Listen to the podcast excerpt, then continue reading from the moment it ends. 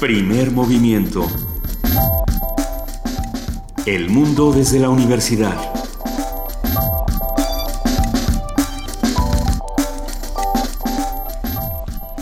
Día a todos los que nos están escuchando. Son las 7 de la mañana con dos minutos de este martes 29 de marzo. Querido Benito Taibo, buenos días, eh, arrancando primer movimiento. Así es, querida Luisa Iglesias, hoy martes, como bien dices, ya se, ya se termina el mes de marzo, ya estamos en plena primavera y recibimos con enorme gusto a nuestra jefa de información, Juana Inés de ESA. ¿Cómo están? Buenos días. Estamos muy bien. Eh, el mundo está boca abajo, ah, como diría Galeano. El mundo está boca abajo hoy en la, hoy en la madrugada, eh, pues se vivió una crisis del, del otro lado del mundo, en, en, Chipre, en un avión que viajaba de Alejandría a Chipre. De pronto un hombre decidió que iba a secuestrar el avión. No pasó a mayores, eh, todo el mundo está bien, al hombre ya lo apresaron, pero bueno, él decía que era para un, para que estaba tomando rehén al avión para que su ex mujer aceptara hablar con él. Este fue, sí, pues en, en los climas en los que vivimos se, se organizó una, pues una cierta alarma internacional que ya a partir de las 6 de la mañana de nosotros, más o menos por ahí, ya se disipó. ¿Ya todos fueron liberados en este avión? Todos fueron liberados. Lo que están, eh, lo, lo, que están tratando de averiguar es si realmente el hombre, como anunciaba, tenía una, eh, un implemento explosivo en el cinturón o si solamente estaba, pues estaba diciendo una baladronada para que, para. Qué barbaridad. El nombre el de, de, de, este personaje es Seif Eldin Mustafa.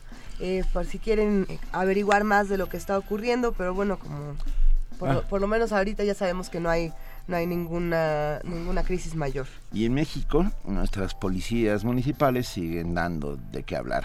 Ayer, siete policías eh, de la comandancia de Papantla, Veracruz, fueron capturados por la desaparición forzada de tres jóvenes el sábado pasado. Uh, el mando único ha tomado el control de la comandancia de Papantla. Eh, las fuerzas federales tienen bajo su dominio eh, eh, esa zona del estado de Veracruz. Y bueno, incluso el comandante de la policía municipal ha sido no se sabe e, el, el, tema es ese. Una vez más no nos queda claro todo es absolutamente borroso acerca de estas desapariciones forzadas de, de maneras tan extrañas que, y de estos mandos no policíacos que van sí. cambiando de lugar y ah. que nadie y que nunca rinden cuentas. Sí, ahora bien se, se, mueven. el alcalde de Papantla dice que van a dar de baja a 37 policías municipales que no pasaron los controles de confianza. ¿y a va, dónde se van a ir? pues va, y de entrada a ver si sí va a ocurrir esto porque pero son 37 de 40 creo que son 40 o 40 y tantos son bien poquitos. Así es. Entonces vamos a ver qué es lo que va a pasar con estas personas. Eh, dar de baja no quiere decir eh, que tengan el, castigo, bueno, no, aquí en México o los multan o los dan de baja y no pasa mucho más, ¿no? Entonces habría que ver si eso es el, el, lo adecuado, lo que tendría que estar sucediendo y vamos a ver cómo, cómo se desarrolla la situación en Papantla. Bueno, pero hoy nosotros tenemos aquí un montón de información para ustedes que hacen comunidad aquí con nosotros en primer movimiento. Llámenos, es, háblenos, escríbanos, estamos en arroba P Movimiento en Twitter, en Primer Movimiento en Facebook y tenemos el 55 36 43 39 para que nos compartan lo que piensan sobre el mundo, sobre lo que sucede a su alrededor, sobre lo que pasa en nuestro país y en todos lados. Y hoy tenemos un gran programa. El día de ayer pedimos que nos llenara nuestro timeline de Twitter con imágenes eh, de los parques de, de, nuestra ciudad, de los jardines, de estos espacios para reconciliarnos con nuestra ciudad. Esta mañana, en nuestro martes de mitos, vamos a hablar de la ciudad de los palacios y otros mitos de la Ciudad de México. Si quieren compartirnos mitos que recuerden de nuestra ciudad, ya saben eh, hasta dónde nos los pueden compartir. Vamos a hablar esta mañana con Ángeles González Gamio, cronista del Centro Histórico de la Ciudad de México. Uh, luego tendremos la participación de la Dirección General de Música. Edith Chitlali Morales, subdirectora ejecutiva de la OFUNAM, continúa invitando a festejar con música los 80 años de nuestra orquesta, la orquesta de todos los universitarios en la participación del Programa Universitario de Estudios de la Diversidad Cultural y la Interculturalidad. Hablaremos, como lo hacemos todos los martes, con José del Val Blanco, su director, que va a hablar sobre la obra El combate de las luces, los tacuates, que se va a presentar este viernes 2 de abril en el Museo Maco de Oaxaca. Entonces, para que estemos al pendiente. En nuestra nota del día, terrorismo y acción global. Una conversación con Rolando Cordera, director del Programa Universitario de Estudios sobre el Desarrollo. Fondeo los 300 platos de Moctezuma. Será una conversación que vamos a tener nada más y nada menos que con Rodrigo Llanes, chef e historiador que sigue con este proyecto interesantísimo del que del cual ya hemos hablado un par de veces y vamos a seguir dándole dándole vuelta. La poesía necesaria le toca a Luisa Iglesias. Eso es. Y seguramente lo preparé, no. ¿Sí? bueno, más o menos. Eh, de cualquier manera preferiría que nuestros queridísimos radioescuchas nos escriban arroba P Movimiento o a Diagonal Primer Movimiento UNAM para que entre todos sumemos esta antología eh, poética sonora que estamos armando aquí. Toda, la poesía sonora, ¿verdad? Pero bueno, eh, radiofónica. En nuestra mesa del día, el ritual y lo sagrado las sustancias psicoactivas y la cosmogonía del México prehispánico que luego se transforma en el México actual y que hoy por hoy sigue siendo parte importante eh, de las relaciones con lo divino y lo sagrado. Ah, una conversación con Julio Glockner, antropólogo egresado de la ENA, investigador del Instituto de Ciencias Sociales y Humanidades de la Benemérita Universidad Autónoma de Puebla y cofundador del Colegio de Antropología Social de la misma universidad. Primer Movimiento va a cerrar esta mañana con el programa universitario de estrategias para la sustentabilidad del PUES. Vamos a platicar con Mireya Ima, su directora, que habla sobre los lobos de Yosemite. Vamos a ver qué está pasando con, todas las especies en nuestro país y en distintos lugares de nuestro planeta. Y habrá que preguntarle a Mireya también por el arrecife de coral en Australia. ¿La gran barrera? La gran barrera está sufriendo estos blanqueos que sufre el coral cuando, cuando por las altas temperaturas el alga que, que lo rodea y que le da el color eh, se muere o se separa del coral. Entonces parece ser que la situación es mucho más grave de lo que pensaban y ahora pues están viendo si bajan las temperaturas de manera que se pueda salvar el arrecife. Venga, venga. arrancamos, arrancamos hoy primer movimiento y arrancamos con una nota, Luisa Iglesias. Así es, vamos a arrancar esta mañana con una nota que nos preparó nuestro compañero Jorge Díaz sobre esta vacuna contra el dengue. Escuchémosla.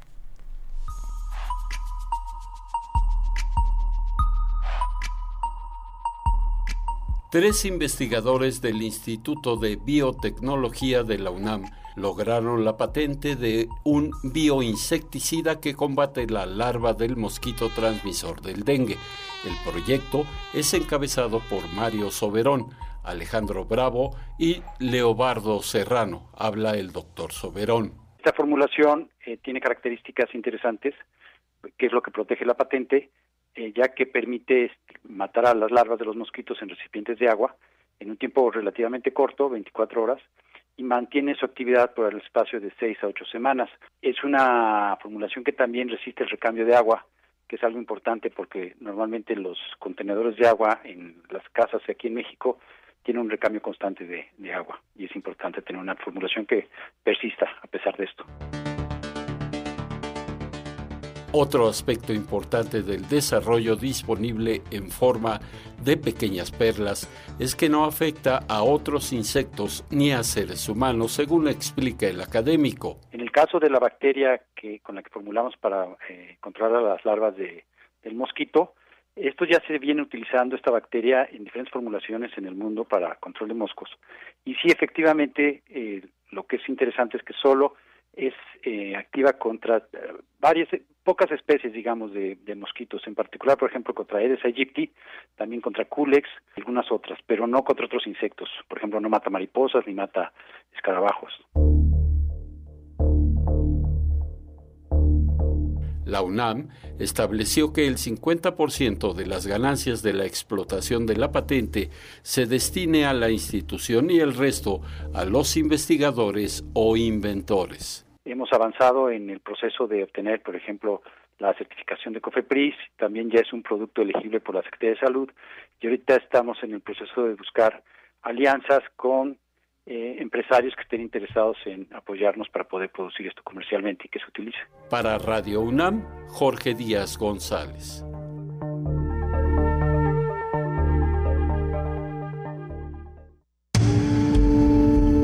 Primer movimiento. Donde la raza habla. 7 de la mañana, 12 minutos y no nos olvidamos de los niños que todavía no van a la escuela, están ahí despidiendo a sus papás que sí van a trabajar. les mandamos un fuerte abrazo a todos ellos y les tenemos una Una excentricidad. gracias. No, me sí, quitaste. Es, es, literalmente excéntrico. Es la versión que hicieron los rusos en su momento del libro de Emil Winnie Pooh. Entonces vamos a escuchar a los niños rusos cantando a Winnie Pooh ¿Es, en ¿Esto ruso. es subversivo o es mi imaginación? Esto es muy subversivo. Tiene una letra, este, por ahí anda, en YouTube está la letra y está la caricatura, que no tiene absolutamente nada que ver con esa cosa melcochosa y bien portada que nos dio Disney, Disney sino que es todo como, como hecho, como si lo hubiera hecho yo con unos con unas crayolas, más o menos así, con esa, con ese arte. Digamos, tiene un asunto kitsch interesantón. Pues venga, niños del primer movimiento, ahí les va con mucho gusto. Winnie Pooh en ruso. Con los coros del ejército ruso. В голове моей опилки, да, да, да. Но хотят там и опилки, но кричалки и вопилки, а также шумелки, пыхтелки и сопелки. Сочиняю я неплохо иногда. Да. Хорошо живет на свете Винни-Пух, Оттого поет он эти песни вслух. И неважно, чем он занят, если он худеть не станет, а ведь он худеть не станет, если, конечно, вовремя подкрепиться. Да.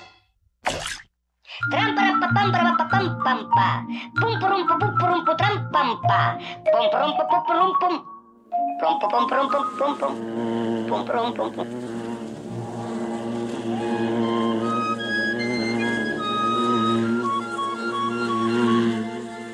Это же неспроста. Само дерево жужжать не может. Значит, кто-то тут жужжит? А зачем тебе жужжать, если ты не пчела? По-моему, так. А зачем на свете пчелы? Для того, чтобы делать мед. По-моему, так. А зачем на свете мед? Для того, чтобы я его ел. По-моему, так.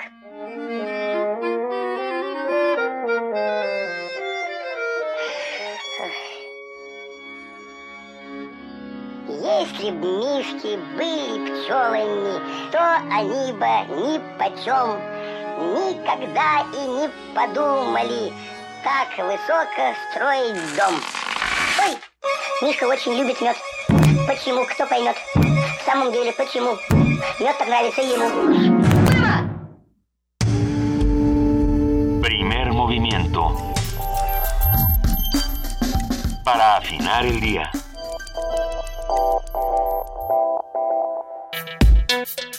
Martes de mitos. 7 de la mañana con 15 minutos. O sea, y sin duda fue asombroso. Solo había que decirlo. Estuvo muy, muy, muy grande este asunto. Ajá, continuamos. Va, la Ciudad de México también se conoce como la ciudad de los palacios, debido a que en ella confluyen tres de los contextos históricos más importantes de México. El prehispánico, a través del Templo Mayor, el colonial y religioso que data de los siglos XVI a XIX y el moderno con sus construcciones vanguardistas como la Torre Mayor. La importancia de la Ciudad de México es tal que a lo largo de su historia ha jugado un papel muy importante en la vida nacional. Primero fue el eje político religioso del Imperio Azteca, después se convirtió en la capital de la Nueva España. Y para conversar sobre los mitos y leyendas en los que se funda y en torno a los cuales se comprende la Ciudad de México, hoy contamos con la participación de la maestra Ángeles González Gamio, cronista del Centro Histórico de la Ciudad de México, a la cual agradecemos inmensamente estar esta mañana con nosotros. Ángeles, muy buenos días. Muy buenos días, Benito, qué gusto estar con ustedes. No, para nosotros es un inmenso placer. A ver, ¿por dónde empezamos? De, empezamos por el mito primordial, ¿no? Que es el águila devorando a la serpiente. Ah, claro que sí. Sí, sí, eso es fundamental. Venga. Un mito fundacional. Sí. Sí, sí. Sí, fíjate que sí, es, es maravilloso esta cosa de los mitos, ¿no? ¿Cómo, cómo pueden sobrevivir? Eh, bueno, porque, lo, lo, eh, digamos, el origen más, más um, remoto, por decirte, del mito es el famoso corazón de Copil, que eso a veces, a veces se olvida, ¿no? Eh, como sabemos, bueno, los aztecas o mexicas eh, que salen de Aztlán, hay el nombre de Azteca, eh, que es un lugar, yo no sé si si eh, lo conoces o lo conocen alguno de los uh, radioescuchas, el que se dice que es Aztlán, lo, lo que significa lugar de las garzas, que ahora que lleva el nombre de Mestitlán, está por, eh, ay Dios mío, ¿cómo se llama? Cerca Jalisco. Bueno, ¿Nayarit? ¿Eh? ¿En Nayarit? En Nayarit, exactamente. Es bueno, es, un, es, un, es una especie de islote rodeado de manglares. Ahí se dice que es fue el, el lugar mítico donde salieron las siete tribus famosas, ¿no? Eh, y fíjate que es muy interesante tomarlo en cuenta porque eh, esta eh, vegetación de manglares, yo siento que nos va después a explicar de alguna manera la eh, creación de las chinampas en la cuenca de México, lo que es una creación esa formidable, única en el mundo, la de las chinampas, que fue lo que permitió que se creara una enorme ciudad como Tenochtitlan en medio de los lagos. Y que no y que es este sistema de hacer en el agua una especie de islotes haciendo unas como jaulas de varas que van rellenando de lodo y piedras y le siembran estos árboles ahuejotes que echan raíces en el fondo de las aguas que son aguas bajas aguas someras y así se van haciendo estos como digamos lotitos de tierra firme no que son los que permitieron que creciera que se hiciera una enorme ciudad. Pero uno piensa bueno esa tecnología de alguna manera puede haberles inspirado el yo, cuando estuve en Mistitlán, en esta eh, islita con los manglares, dije, ah, pues mira, esto sí nos puede explicar por qué ellos mm, diseñaron esa idea fantástica de los de las chinampas, ¿no? Porque en los manglares es eso, ¿no? Es esta vegetación que está en el agua. Bueno, pero el hecho es que entonces salen estas tribus y como sabemos la última en salir que fueron los, eh, mexicas o aztecas, ¿no? Que los llaman mexli, eh, en esta larguísima peregrinación, que se habla de 200 años, en una de las paradas venían Huitzilopochtli y su hermana, eh, que era este Mesti, Mestizochitl, y entonces ella, eh, que era una mujer terrible, parece ser una mujer súper agresiva, se habla de que se come los corazones de los hombres, una mujer bastante belicosa, eh, y entonces ya un día hartos de ellas decidieron uno de, los una de las paradas que hicieron de descanso, como ella estaba profundamente dormida, rodeada de sus gentes, una mujer poderosa, eran los dos hermanos muy poderosos, este, deci- deciden abandonarla. Y entonces se sigue Huitzilopochtli con las gentes diciendo, vámonos y vamos a dejar aquí ¿eh? a, Malma, a porque ella nos da muchos problemas. Entonces cuando ella despierta, se indigna de ver lo que han hecho, que la han abandonado. Bueno, furiosa con sus gentes, se empieza a peregrinar buscándolos y finalmente llega a un lugar, el que ahora se va a llamar eh, Malinalco, por, por ella, porque es Malinazochitl. Y ahí en, en este lugar se casa con el gobernante, Chimalcoacuitl, y tienen un hijo, Copil. Entonces ella este hijo lo enseña a que deteste, a odie a los, a los, a los aztecas, que los vaya a buscar y que acabe con Huitzilopochtli, con todos esos malvados que les dejaron abandonados. Y el hijo, efectivamente, no prepara su guerra, sus, sus huestes, sus guerreros, se va a buscar a Huitzilopochtli y va en todos los poblados entregando contra los aztecas y buscando aliados para vencerlos. Pero finalmente cuando los encuentra, pues es vencido por los aztecas, quienes le sacan el corazón y se lo llevan en, su peregrinar hasta que llegan a lo que va a ser Tenochtitlan y que supuestamente le van a ofrecer el corazón de Copil a Huitzilopochtli como ofrenda. Y él dice no, arrójenlo en el agua de los lagos. Arrojan el corazón de Copil en medio de las aguas del lago de Texcoco y ahí surge precisamente a raíz del corazón de Copil va a surgir el nopal, el islote y el famoso nopal donde va a estar parada el águila devorando a la serpiente que en algunos otros autores hablan de que es un corazón que está devorando y en otros un pájaro. O sea el mito tiene varias versiones. El hecho es que el origen supuestamente es el corazón de Copil. Pero ¿cuál es la que podríamos considerar la verdad histórica? Es que cuando llegan los mexicas o aztecas a la cuenca, que son como decíamos la última tribu en llegar, ya están ocupados todos los lugares alrededor de la cuenca. Ya están los ochimilcas establecidos muy bien, que son los primeros que llegaron, están los texcocanos, están los azcapotzalco, que en ese momento eran el gran imperio, los tepanecas, y la verdad es que les cae ya de la patada que lleguen los aztecas y que quieran un lugar. Aparte los consideran bastante salvajes, no quieren que se queden ahí. Tratan de hacer la guerra con ellos, pero pues no pueden expulsarlos y finalmente le dicen, miren, váyanse a esos islotes ahí en los lagos y a ver ahí, establezcanse ahí. Pensando que se los iban a comer las víboras y las alimañas. Pero la realidad es que ellos se comían a las víboras y a las alimañas. Y así, poco a poco, fueron estableciendo ahí su imperio. Se aliaron finalmente después mm, trabajar como mercenarios de los tepanecas, luego se aliaron con los de Tacuba, ya sabemos, y los de Texcoco, hicieron la triple alianza, vencieron a los tepanecas, total que lograron hacer este poderosísimo imperio en 200 años, que llegó a subyugar a todos los otros pueblos de ahí, tanto de la cuenca como de lugares lejanísimos, hasta Centroamérica prácticamente. Y entonces ellos crearon este mito, porque digo, tenían que dignificar su origen, ¿no? No iban a aparecer como unos expulsados ahí en los, eh, en los lagos. Y entonces crean este mito que va a perdurar a través de los siglos y que hasta la fecha sigue siendo nuestro escudo nacional. Ni más ni menos. Ni más ni menos. A, ver, Ángeles, y bueno, a partir de ahí y de, este mito se funda una ciudad que luego se convertiría en el eje del imperio, ¿no? en el centro del imperio, del imperio náhuatl mexica, mexica azteca. Ah, el cual a la llegada de los españoles los llenaría de asombro y de sorpresa. ¿Cuál sería esa primera reacción? Oye, no, es que mira, de verdad, cuando uno lee las descripciones que hacen los españoles, entre otros el propio Cortés, en las cartas de relación al rey, oye, es algo, de verdad, dices que es una ciudad que como no la han visto con él, sabes que sabemos que eran soldados que habían estado en todas las ciudades más importantes del mundo en su época, en Roma, en Constantinopla, y decían que nunca habían visto una ciudad que parecía les recordaba las cosas del, encantamiento de los cuentos de Amadís, se lo ah. veían como una ciudad eh, inventada ah, por la imaginación de la belleza, ¿no? Imagínate en cinco lagos esta ciudad, eh, con templos y palacios prodigiosos, Cruzada por canales. De colores. Cruzada por canales. Cruzada por canales, por los que surcaban miles de canoas con mercancías increíbles. No, no, era una, una, ciudad muy limpia, aparte, fíjate tú. Eso también se impresionó. No, no, era, era una ciudad de verdad única, única en, el mundo, auténticamente. Digo, tan es así que la conocemos a pesar por las descripciones de los propios españoles.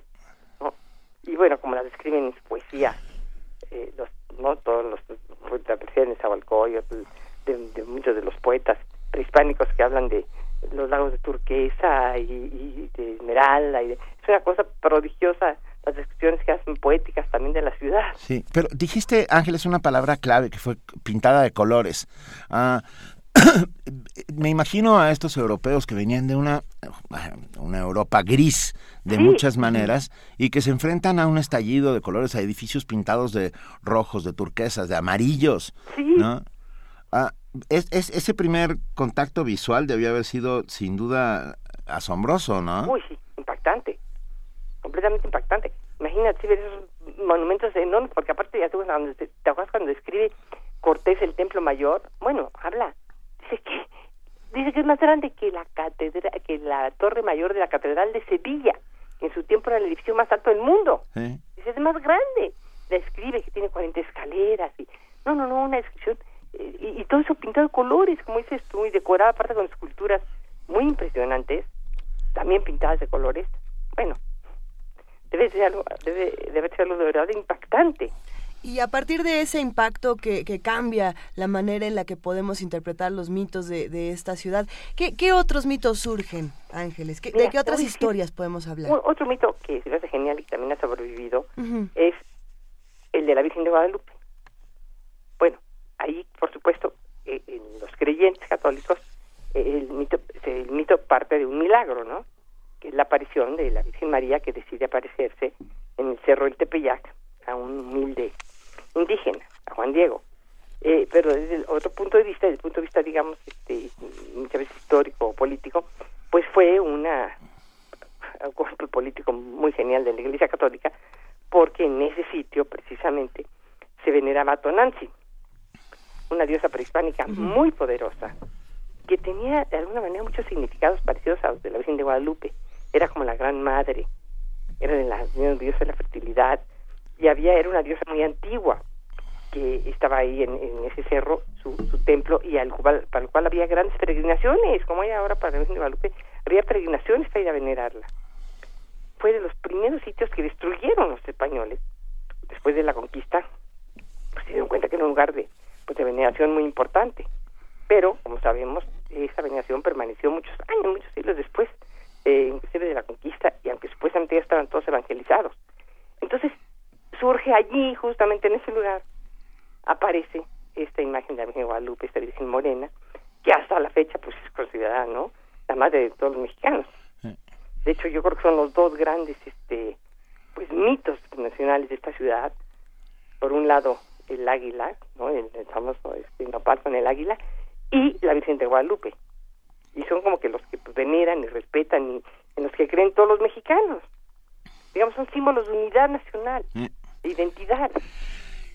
Eh, ya caída uh, Tenochtitlan, ah, Cortés ordena, si, si mal no recuerdo, a Gar- García Bravo, Alonso, Sí, García, sí. Alonso García Bravo, hacer una nueva traza de la ciudad. Así es. ¿Con qué lógica o qué parámetros crea esa nueva ciudad, Ajá. Hernán Cortés? Mira, te voy a decir una cosa, eh, que la verdad que se habla mucho que la traza de la ciudad de que hace Alonso García Bravo, pero básicamente fíjate que sigue la traza que tenía Tenochtitlan, que era una Así traza buenísima, era una traza reticular.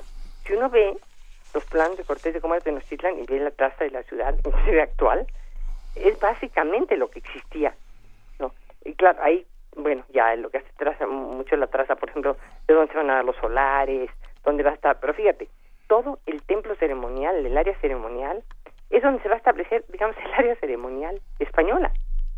Porque en el mismo sitio donde estuvo el templo mayor, donde estuvo el palacio del gobernante de Moctezuma, que ahora es el Palacio Nacional, donde estuvo el mercado, se establecieron los españoles, se estableció, la catedral no se hizo encima del templo mayor, porque era tan enorme que destruirlo Sí. completamente hubiera llevado décadas para, para poder hacer encima la catedral y urgía hacerla, ¿no?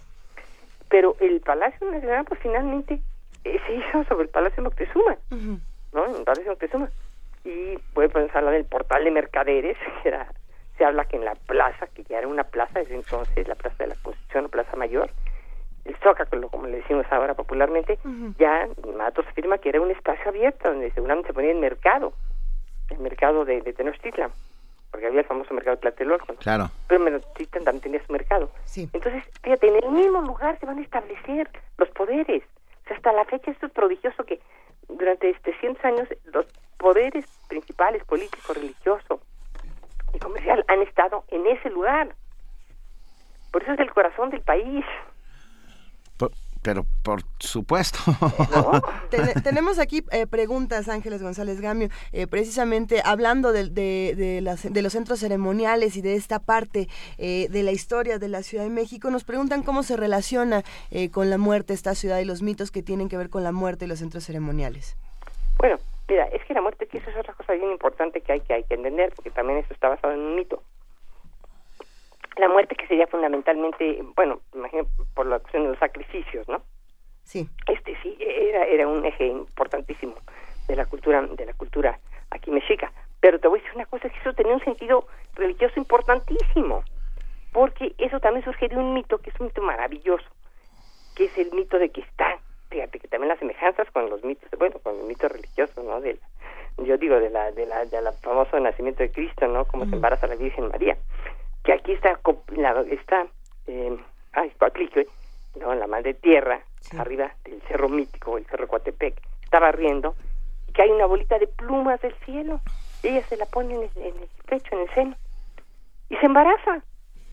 Entonces su hija se indigna su hija su hija Coyolchauqui se indigna y le dice a sus hermanos sus sus crecientes hermanos les dice oiga mi madre se ha embarazado y dice que, que, que una bolita de plumas no no no no quién sabe qué hizo esto no podemos permitirlo hay que matarla.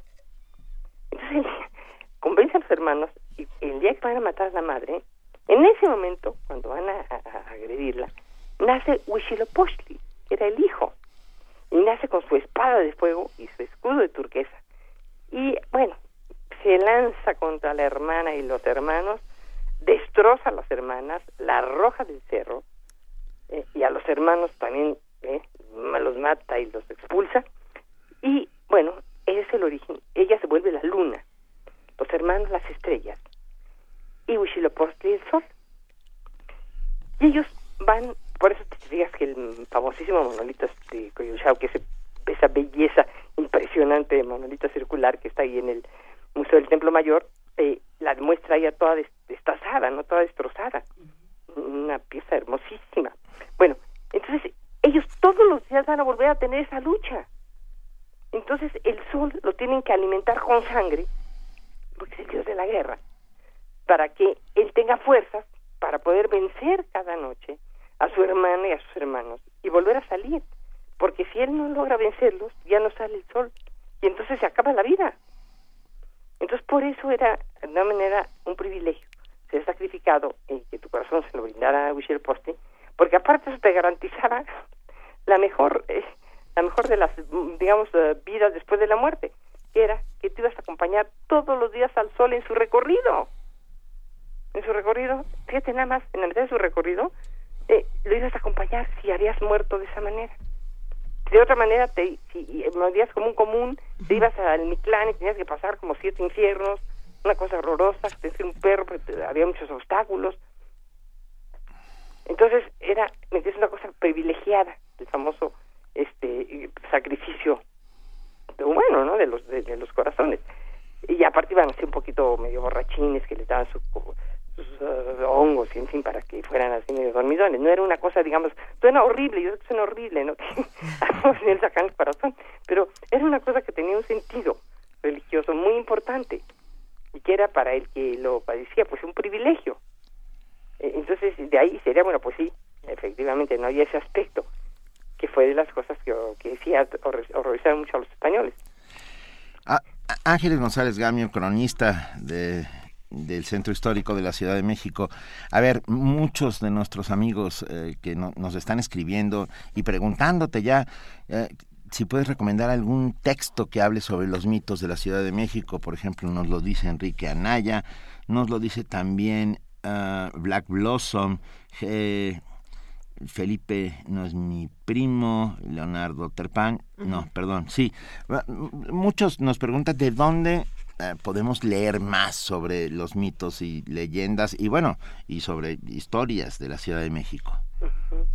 Bueno, mira, te voy a decir, este, hay, Eduardo Matos tiene un libro sobre los mitos, este, Eduardo Matos sobre los mitos fundacionales, es un buen libro que habla de eso, bueno, te voy a decir una cosa ahí, me voy a echar un poquito una porrita, pero tengo un libro que se llama Corazón de Piedra, Crónicas eh, Gozosas de la Ciudad de México, ah. De la editorial Miguel Ángel Porrúa. En él, bueno, son muchas crónicas y en muchas de ellas se habla de todos estos mitos y de los descubrimientos que se han venido haciendo, Matos cada vez que, que hace un descubrimiento, yo llevo de 25 años escribiendo esas crónicas, así que en esos 25 años he seguido todos los descubrimientos que se hicieron, por ejemplo, en el Templo Mayor, cuando sale la Coyolxauhqui, cuando sale, no, cuando sale la Coyolxauhqui no, todavía no, pero cuando se eh, hace ya eh, el descubrimiento de Mitlantecutli y los de los, este es impresionantísimo también de Tlatecutli, el último gran monolito, mm, todo eso, bueno, Matos me hablaba en el momento que lo estaba encontrando, entonces tengo las crónicas de todo eso, y, y en, él, y en ella se platica también todos estos mitos, ¿no? Entonces, bueno, este, sí, sí, hay, hay, hay, hay muchas obras. Leonardo López Luján también, si no me equivoco, tiene alguno. Ellos hicieron uno muy bueno sobre el Templo Mayor, juntos, porque él es el que quedó en lugar de Matos, digo, ahora, ahora en el proyecto del Templo Mayor. Y ellos este, han escrito varios libros juntos también sobre el tema. Y bueno, y por supuesto podemos recomendar a esos que desde fuera llegaron y asombrados nos miraron y nos fueron pues, contando. esos son, esos son, sí, sí, claro. Bernal. Bueno, y, sí, claro, si te remontas a los cronistas de la época, pues esa es la mejor fuente. Claro. ¿No? Pero, la pero pienso pero pienso también en Humboldt o en Madame Calderón de la Barca. También. ¿No? Bueno, mira, para mí, pero para mí mi favoritísimo es Bernal Díaz del Castillo. Ese es prodigioso. Porque aparte es de lo más ameno. Sí. Y ese pues fue testigo de todo. Aunque después ha dicho este señor Duverger que no fue el que lo escribió. Que fue Cortés, que... el verdadero escritor es Cortés. ¿Eh? Que el verdadero escritor es Cortés. E-, ese, ese, sería otro mito que podríamos empezar a discutir aquí. Ángeles, para ti, ¿cuál es la importancia tanto de este tipo de, de historias como de cómo se cuentan? Porque nosotros podemos platicarlas aquí, pero el cómo están contadas eh, desde tanto la oralidad como la parte escrita es, es fundamental. Sí, claro. Mira, yo creo que son importantísimos esos mitos. A mí, yo he tenido discusiones de repente con Matos, que le digo, que me dice Matos, es que no pasó. Digo, Matos, es que no importa, pasó no pasó, pasó en la mente y en el corazón. Son mitos fundacionales, por eso son mitos. Este, no importa, entonces, y qué bueno que esos mitos se repitan, se veneren, se publiquen, se escriban, se, no se difundan, porque son cosas realmente que, que dan un sentido de pertenencia, un sentido de identidad. ¿no? Y eso, eso es muy importante y son símbolos de unidad nacional, que es lo que se necesita, ¿no? En estos tiempos prácticamente de globalización, en que la gente empieza a sentirse de, de, todos lados menos del lugar donde es, y eso de repente siento que, que, causa como algunos problemas así como de identidad en la gente medio gruesas, ¿no? de que quieren ser gringos porque no fueron a hacer ahí un, un rato ahí y entonces ya eh, critican aquí todo de México pero entonces están allá y tampoco se sienten a gusto no y entonces extrañan México y, y todo el día eh, van ahí comen sus tamales. Digo cosas que causa ahí como como conflictos yo creo que que, no tener claro no orígenes y parece de estos mitos lo cual no quita que no se abierto al mundo no digo absolutamente no y sí. no tener, porque sí sí no nosotros tenemos cosas que nos distinguen y que nos dan ¿no? una particularidad y, ¿no? de, de, hacernos quien somos y que se refleja en miles de cosas de una cultura riquísima. No, y que es muy interesante, Ángeles González Gamio, eh, pensar que después aquí, en, eh, con, este, con toda esta carga de, de imperio, de, de, culturas que confluían, llegaron a sentarse los españoles y a crear esta ciudad que pensaron en, en, en, en, en que fuera una ciudad majestuosa, ¿no? Así es, y que así, así se fue construyendo y que de ahí venimos. ¿Por qué nos hemos peleado tanto con ella? Ay, mira, es que yo creo que un poco parte de esa cuestión de ese, pues, finalmente no no reconciliación con, con nuestras dos herencias, ¿no? No uh -huh. nuestra yo siento que se intentó mucho después de la revolución con ese nacionalismo revolucionario, ese nacionalismo que surgió eh, de recuperar la herencia, no el orgullo por la herencia prehispánica y eso, pero también de repente fue un poquito más al otro lado, ¿no? y por ejemplo todo el muralismo y todo nada más este ensalza esa herencia prehispánica pero se quita de un lado la europea. Finalmente somos un, somos un encuentro de las dos. Yo diría de más inclusive no porque uh -huh. nuestro mensaje yo creo que es muy rico por ejemplo hemos querido hemos olvidado la raíz negra que fue fuerte fuerte porque hubo muchísimo negro aquí en uh -huh. la propia Ciudad de México nosotros estudiamos en el Consejo de la Crónica trabajamos los libros de las tres primeras parroquias que hubo en la Ciudad de México en el siglo XVI y ahí están los libros de los negros. Hubo miles, miles de negros, porque acá aparte era de moda tener sirvientes negros. ¿Dónde están los negros? Es que aquí hubo un mestizaje riquísimo, por eso hubo tantas castas. Porque era todos contra todos. Aquí no había nada de discriminación en ese sentido. A los españoles les encantaban las negras, porque eran como muy sensuales, y eso lo describe Tomás Gage. A las indias les gustaban los negros. En fin, digo, hubo un gran mestizaje. Que eso se nos ha olvidado. Y somos el producto de todo eso pero como que de alguna manera lo rechazamos, ¿no? Sí. Y, no, y, y, y sí, eh, habrá que reconciliarnos con nuestro pasado para poder entender hacia dónde vamos en el futuro. Exactamente. Ah, Ángeles nos pregunta, mira, nos escriben muchos de los amigos que hacen comunidad con nosotros y pregunta Belleza Mexicana que si hablarás algo sobre la llamada calle de Don Juan Manuel. ¡Uh! Uy, sí. Es escrito muchísimo. En ese libro van a encontrar la leyenda de Tallarita. Sí, sí. ¿Nos puedes hacer un pequeño resumen ejecutivo? ¿Cómo no? Sí, no, rapidísimo, rapidísimo. Un hombre muy eh, amigo del virrey, un hombre muy poderoso de la Nueva España, cuya casa todavía existe ahí en la calle de Uruguay. Y este hombre, cuando el virrey, que era medio pillín, y este señor era su cómplice, lo regresa a España acusado de, de corrupción, entonces este hombre se queda un poco verdaderamente como, como aislado aquí en la sociedad, no lo aíslan porque tenía fama también de corrupto. Y entonces eh, es un hombre que se vuelve muy celoso y empieza a celar mucho a su mujer, una mujer muy bella, muy buena, pero el hombre le echa la obsesión de que la mujer lo está engañando, lo está engañando. Y entonces un día convoca al diablo y hace un pacto con el diablo y le dice que le diga quién es el amante de su mujer.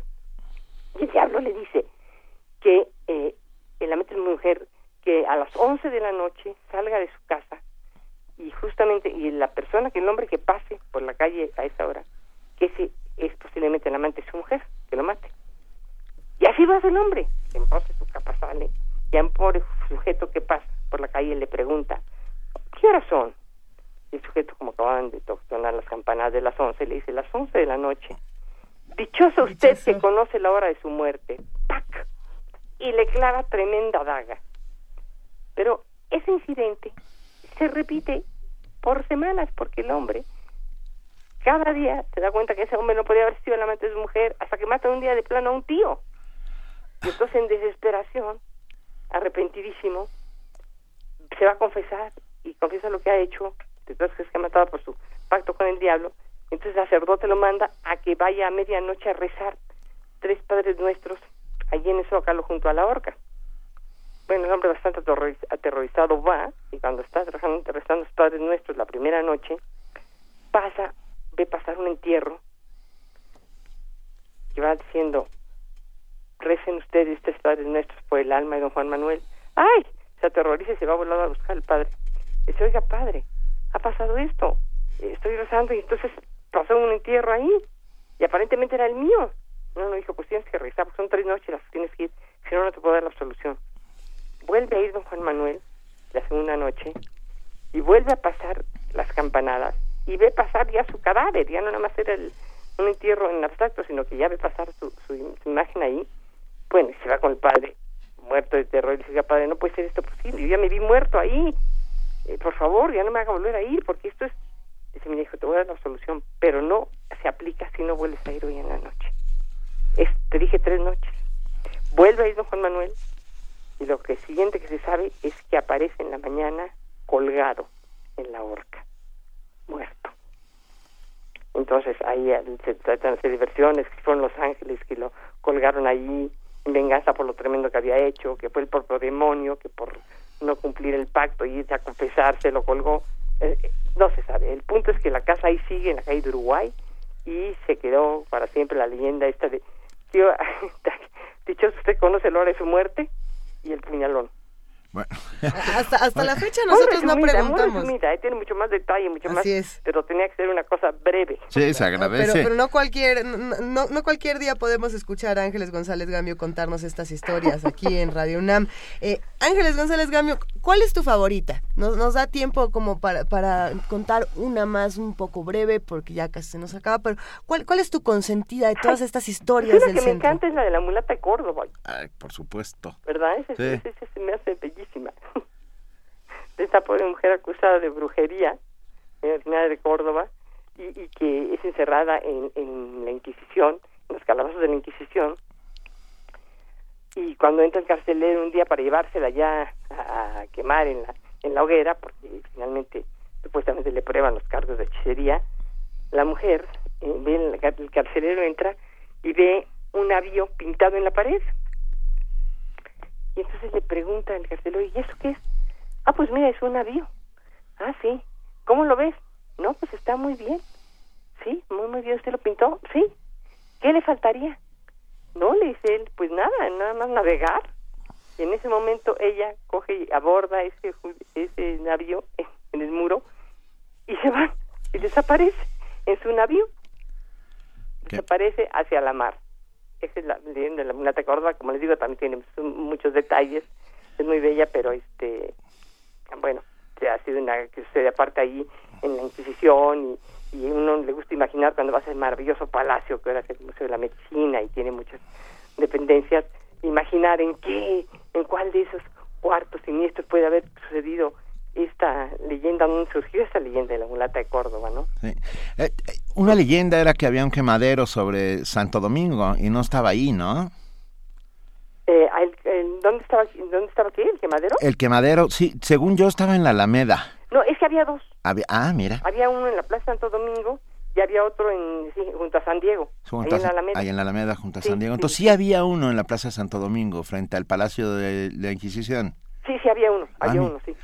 La verdad es que fueron quemados poco, ah, bueno, para lo que significó la Inquisición en el mundo, eh, en la Ciudad de México no, no, no pintó, vamos, ¿no? Sí, no, no fueron tantos, pero sí fueron, sí fueron un, cierto número razonable. Y a muchos los quemaban en efigie porque se escapaban y entonces quemaban la efigie. Y más bien los humillaban, los hacían desfilar con los famosos San Benito. Claro. Eh, era humillación pública. Lo que realmente les, estaban todos sus bienes, era claro. lo que le interesaba mucho la Inquisición. Por medio de la tortura, ahí sí, hubo torturas bestiales. Sí, sí, torturas horribles y, y la gente despojaron sus bienes y sí, fue, fue, eso fue horrible, ¿no? Ángeles, nos preguntan si tienes una cuenta de Twitter, alguna página, algo donde seguirte para poder seguir sabiendo cosas sobre nosotros, sobre la ciudad. Pues mira, sí, te, hay, hay, hay, un Facebook de... Porque yo hago unos programas en Canal 11. Sí. Y precisamente hoy a las siete y media va a pasar un programa que se llama Crónicas y Relatos de México. Perfecto. Hoy a las siete de la tarde... Hoy, hoy, a las siete y media de la noche... Siete y media. Pasa ese programa. Se llama Crónicas y Relatos de México. Y se repite los domingos a las seis de la tarde. Y ese programa se puede ver por YouTube. Ah. Y um, Canal 11 tiene un, una página de Facebook donde están pues, platicando todos los estas cosas que voy en los programas. Y bueno, tengo todos los domingos escribo en la jornada, que lo pueden ver también por internet. Venga, pues ahí está. Ah, para los que nos preguntan, Ángeles González Gamio está en Canal 11, está en la jornada y está hoy aquí con nosotros en primer movimiento y lo agradecemos inmensamente. Eh, estamos en- es- empeñados, Ángeles, en reconciliarnos con la Ciudad de México. ¡Qué bueno! Esta semana hemos decidido que lo vamos a usar todas las mañanas para reconciliarnos. Desde Madame Calderón de la Barca a Efraín Huerta, vamos a pasar por todo lo que podamos Hasta para por la mulata de hasta por Córdoba. la mulata de Córdoba para para volver a a querer a esta magnífica ciudad a la que odiamos. Mira, yo les digo una cosa, tenemos la mejor ciudad del mundo. Punto, punto, a pesar del tráfico asqueroso y de todas las cosas que hacen sus gobernantes, este, eh, es una ciudad absolutamente maravillosa. Eh, ninguna, ninguna ciudad en el mundo te ofrece lo que te ofrece esta ciudad. Y eso lo acaban de declarar en una encuesta mundial, ya sabes, de, de turismo, de, de una empresa mundial, que dice que la mejor ciudad para visitar en el mundo es la Ciudad de México. Mira. Es la que tiene más oferta cultural, gastronómica, de esparcimiento. Y, y el clima, oye, el clima más maravilloso del universo. Completamente de acuerdo. Ah, gracias. Amemos nuestra ciudad y Amémosla. Amémosla y, y, y miremos hacia arriba porque luego vamos mirando hacia abajo. Sí, Y no nos enteramos de lo que está a nuestro alrededor. así es.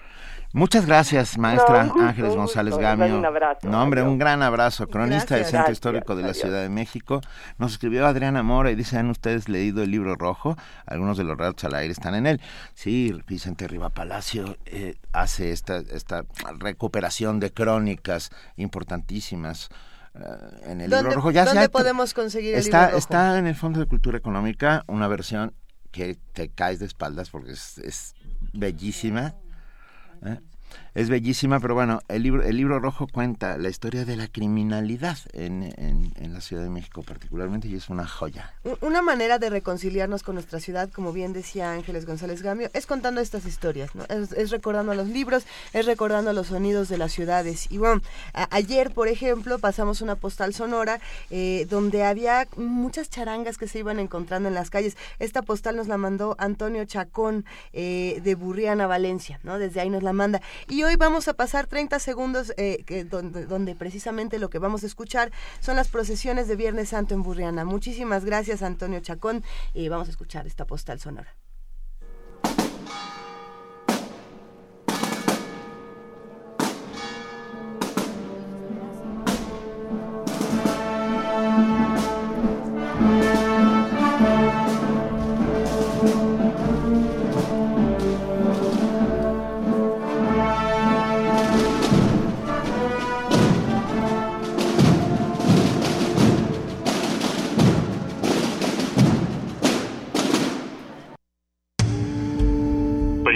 Movimiento.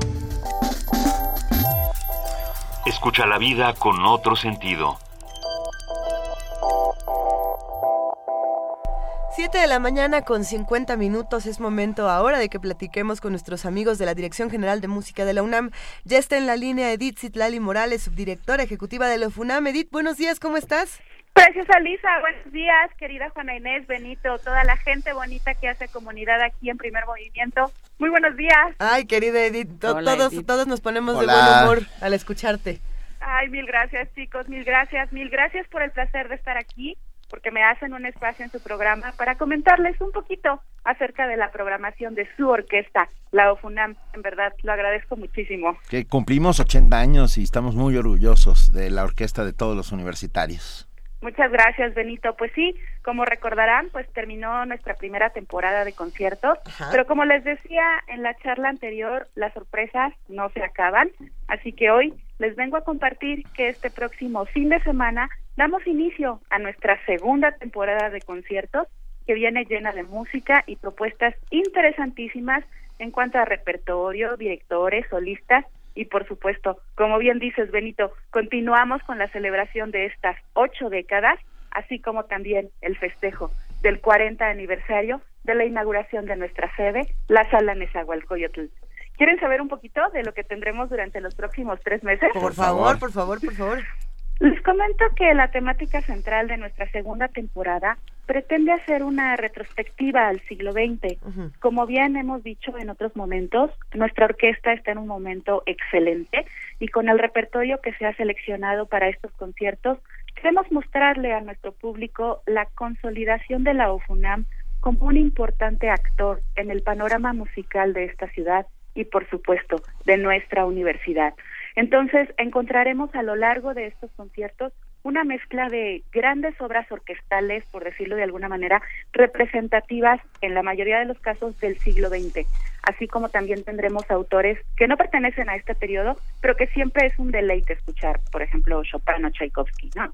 Entonces, por mencionarles brevemente, obras como La consagración de la primavera de Stravinsky, que dicho sea de paso se interpreta este próximo fin de semana, al lado de, de otras obras también de Stravinsky, es con lo que damos inicio a nuestra temporada, bueno, ese es una, uno de los ejemplos, ¿no? Pero también tendremos cuadros de una exposición de Mussorgsky, la quinta sinfonía de Mahler, que es preciosa sinfonía, la décima de Shostakovich, la hermosísima segunda de Rachmaninoff, la sinfonía Turangalila de Messiaen, en fin, El pájaro de fuego. Son algunas de las obras que estarán presentes esta segunda temporada, así como, como las grandes obras sinfónicas, ¿no?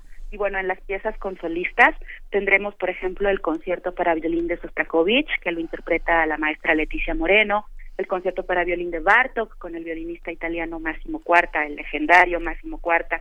Tendremos a varios maestros integrantes de la UFUNAM que actuarán como solistas, el maestro Manuel Ramos, nuestro primer clarinete, perdón, Manuel Hernández, nuestro primer clarinete, el maestro David Ball, fagotista, en fin, Contaremos también con la colaboración de dos jovencitos alumnos de la Facultad de Música que ganaron un concurso el año pasado para presentarse como solistas con la UFUNAM.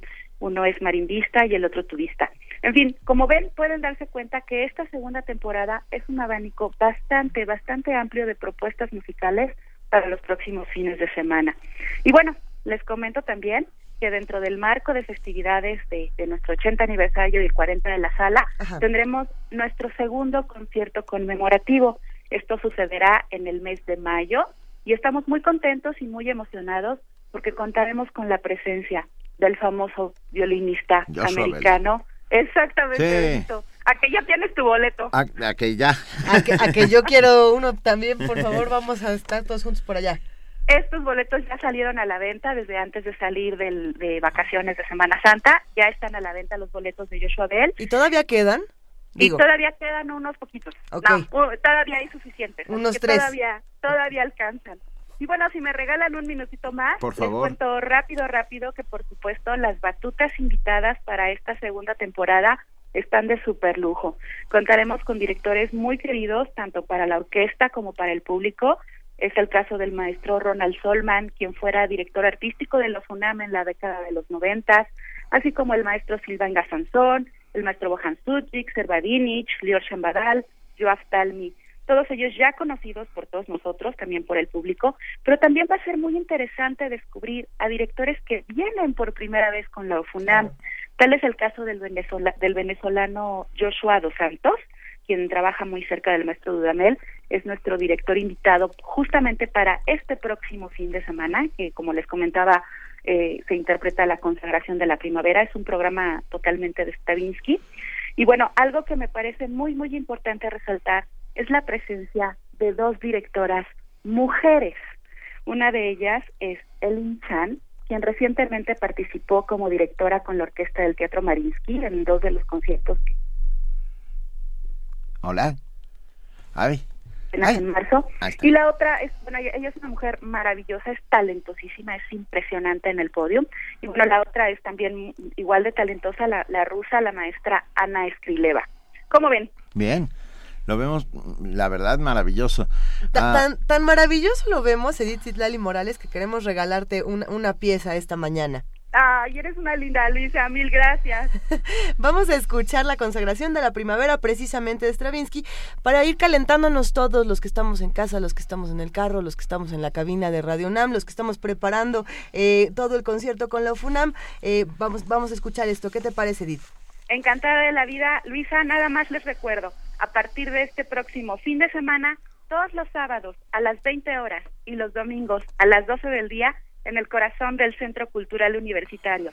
La sala Nezahualcóyotl, la casa de la FUNAM, los espera. Y mil gracias chicos, nuevamente agradezco todas las consideraciones y les recuerdo a todos los seguidores de Primer Movimiento que vengan a disfrutar, a vivir la experiencia de ver y escuchar en vivo a la OFUNAM en este año de fiesta, de 80 años de tradición, de cultura, de historia, 80 años de música. Venga, nosotros también, y te lo agradecemos mucho. Edith Citlali Morales, subdirectora ejecutiva de la OFUNAM, y nos vamos con un fragmento de la consagración de la primavera de Igor Stravinsky. Gracias, Benito. Un abrazo enorme. Gracias, igual.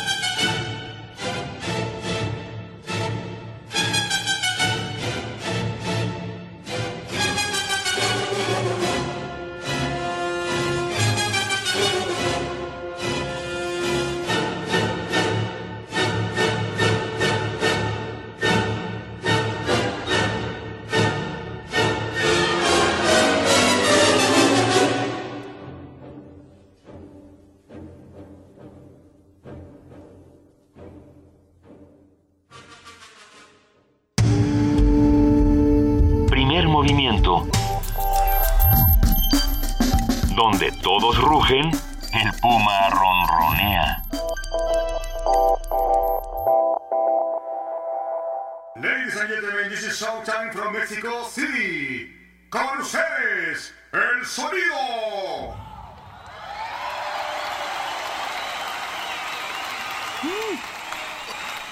Mil personas tienen una idea. De ellas, solo 500 creen que es una idea viable. 250 lo convierten en un proyecto. Y 125 llevan a cabo ese proyecto. Solo 62 buscan la convocatoria adecuada. Y 31 la encuentran. 15 de ellos terminan su solicitud a tiempo. Y 7 cumplen con los requisitos completos. Tres de ellos son seleccionados como finalistas. Y uno es el premiado. Ese podría ser tú. El éxito de tu proyecto es una mezcla de determinación y suerte. Para todo lo demás, existe Bécame Mucho. Todos los miércoles por resistencia modulada en el 96.1 de FM, Radio UNAM.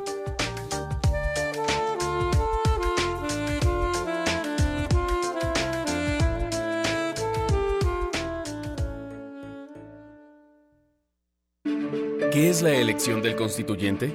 Es una votación histórica donde elegiremos a quienes elaborarán la primera constitución de la Ciudad de México.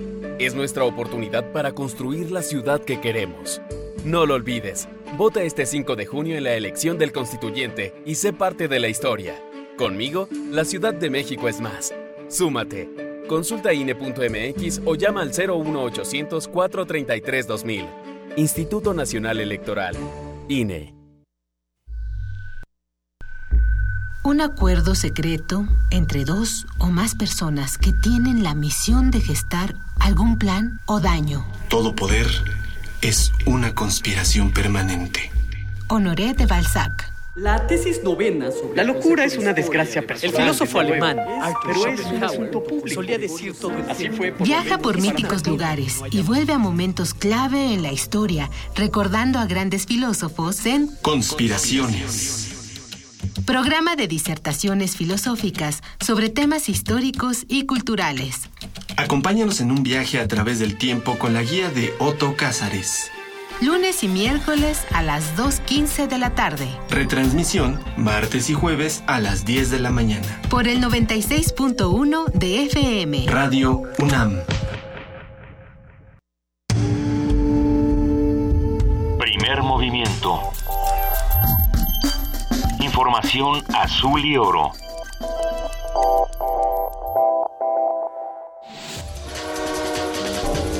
Corte informativo. La UNAM becó a 15 universitarios que estudiarán en China durante este semestre. Los alumnos realizarán intercambios en nueve entidades académicas de esa nación. Miguel Ángel Osorio Chong, secretario de Gobernación, dijo que se aplicará una estrategia especial de seguridad en zonas de Guerrero donde ha repuntado la violencia. Aseguró que los casos de secuestro van a la baja, al igual que las extorsiones. Sin embargo, la estrategia hacia adelante es la de continuar para disminuir los delitos. El indicador de homicidios prácticamente nos refleja que estamos en las mismas cifras. Sin embargo, como lo hemos hecho en otros estados, habremos también de buscar evitarlos. Tenemos focalizado los problemas en Acapulco, sabemos eh, en qué colonias y habremos de hacer operativos especiales. La Asociación Alto al Secuestro señaló que entre enero y febrero pasado, los secuestros se incrementaron en 6%. La organización indicó que el Estado de México, Tamaulipas y Veracruz son las entidades con mayor número de casos. Miguel Ruiz Cabañas, subsecretario de Asuntos Multilaterales y Derechos Humanos de la Secretaría de Relaciones Exteriores, rechazó que se haya negado la visita a Juan Méndez, relator especial de Naciones Unidas. El funcionario explicó que solo se le pidió tiempo para que el Congreso apruebe la ley contra la tortura. El presidente Enrique Peña Nieto inauguró un hospital general en Tulancingo Hidalgo. Aseguró que a pesar de los recortes y ajustes realizados en los últimos meses, invertir en salud, educación, vivienda, alimentación y seguridad social seguirá siendo la mayor prioridad de su administración. Miguel Ángel Mancera, jefe de gobierno de la Ciudad de México, entregó las primeras tarjetas Educación Garantizada. El programa beneficiará con 832 pesos mensuales a 1.400 alumnos de educación básica y media superior. Y eso es precisamente lo que trata de hacer este programa. Primero, evitar que los niños y que las niñas se queden sin la educación. No porque no quieran las mamás, las jefas de familia, sino porque a veces se vuelve muy difícil. Se vuelve un tema de elección entre o va a la escuela o le doy de comer. O pago el transporte o comemos todos los que estamos en la... El gobierno francés informó que 400 policías serán desplegados durante el partido de fútbol que esta noche se jugará en París contra la selección rusa. El juego será el primero en ese estadio luego de los ataques terroristas del 13 de noviembre en París. La justicia guatemalteca reconoció que la violencia sexual que practicó el ejército de ese país contra las mujeres quechíes durante la Guerra Civil de 1960 a 1996 constituyó un crimen de lesa humanidad. Teresa Zapeta, dirigente indígena maya, señaló que este es un triunfo para las mujeres de todo el mundo. Las mujeres indígenas han puesto sobre la mesa las situaciones de violaciones sexuales, eh, secuestros, torturas que se vivieron durante el conflicto armado interno.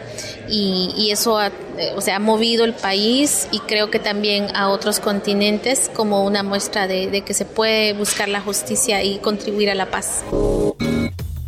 Hasta aquí el reporte, en una hora más información. Primer movimiento.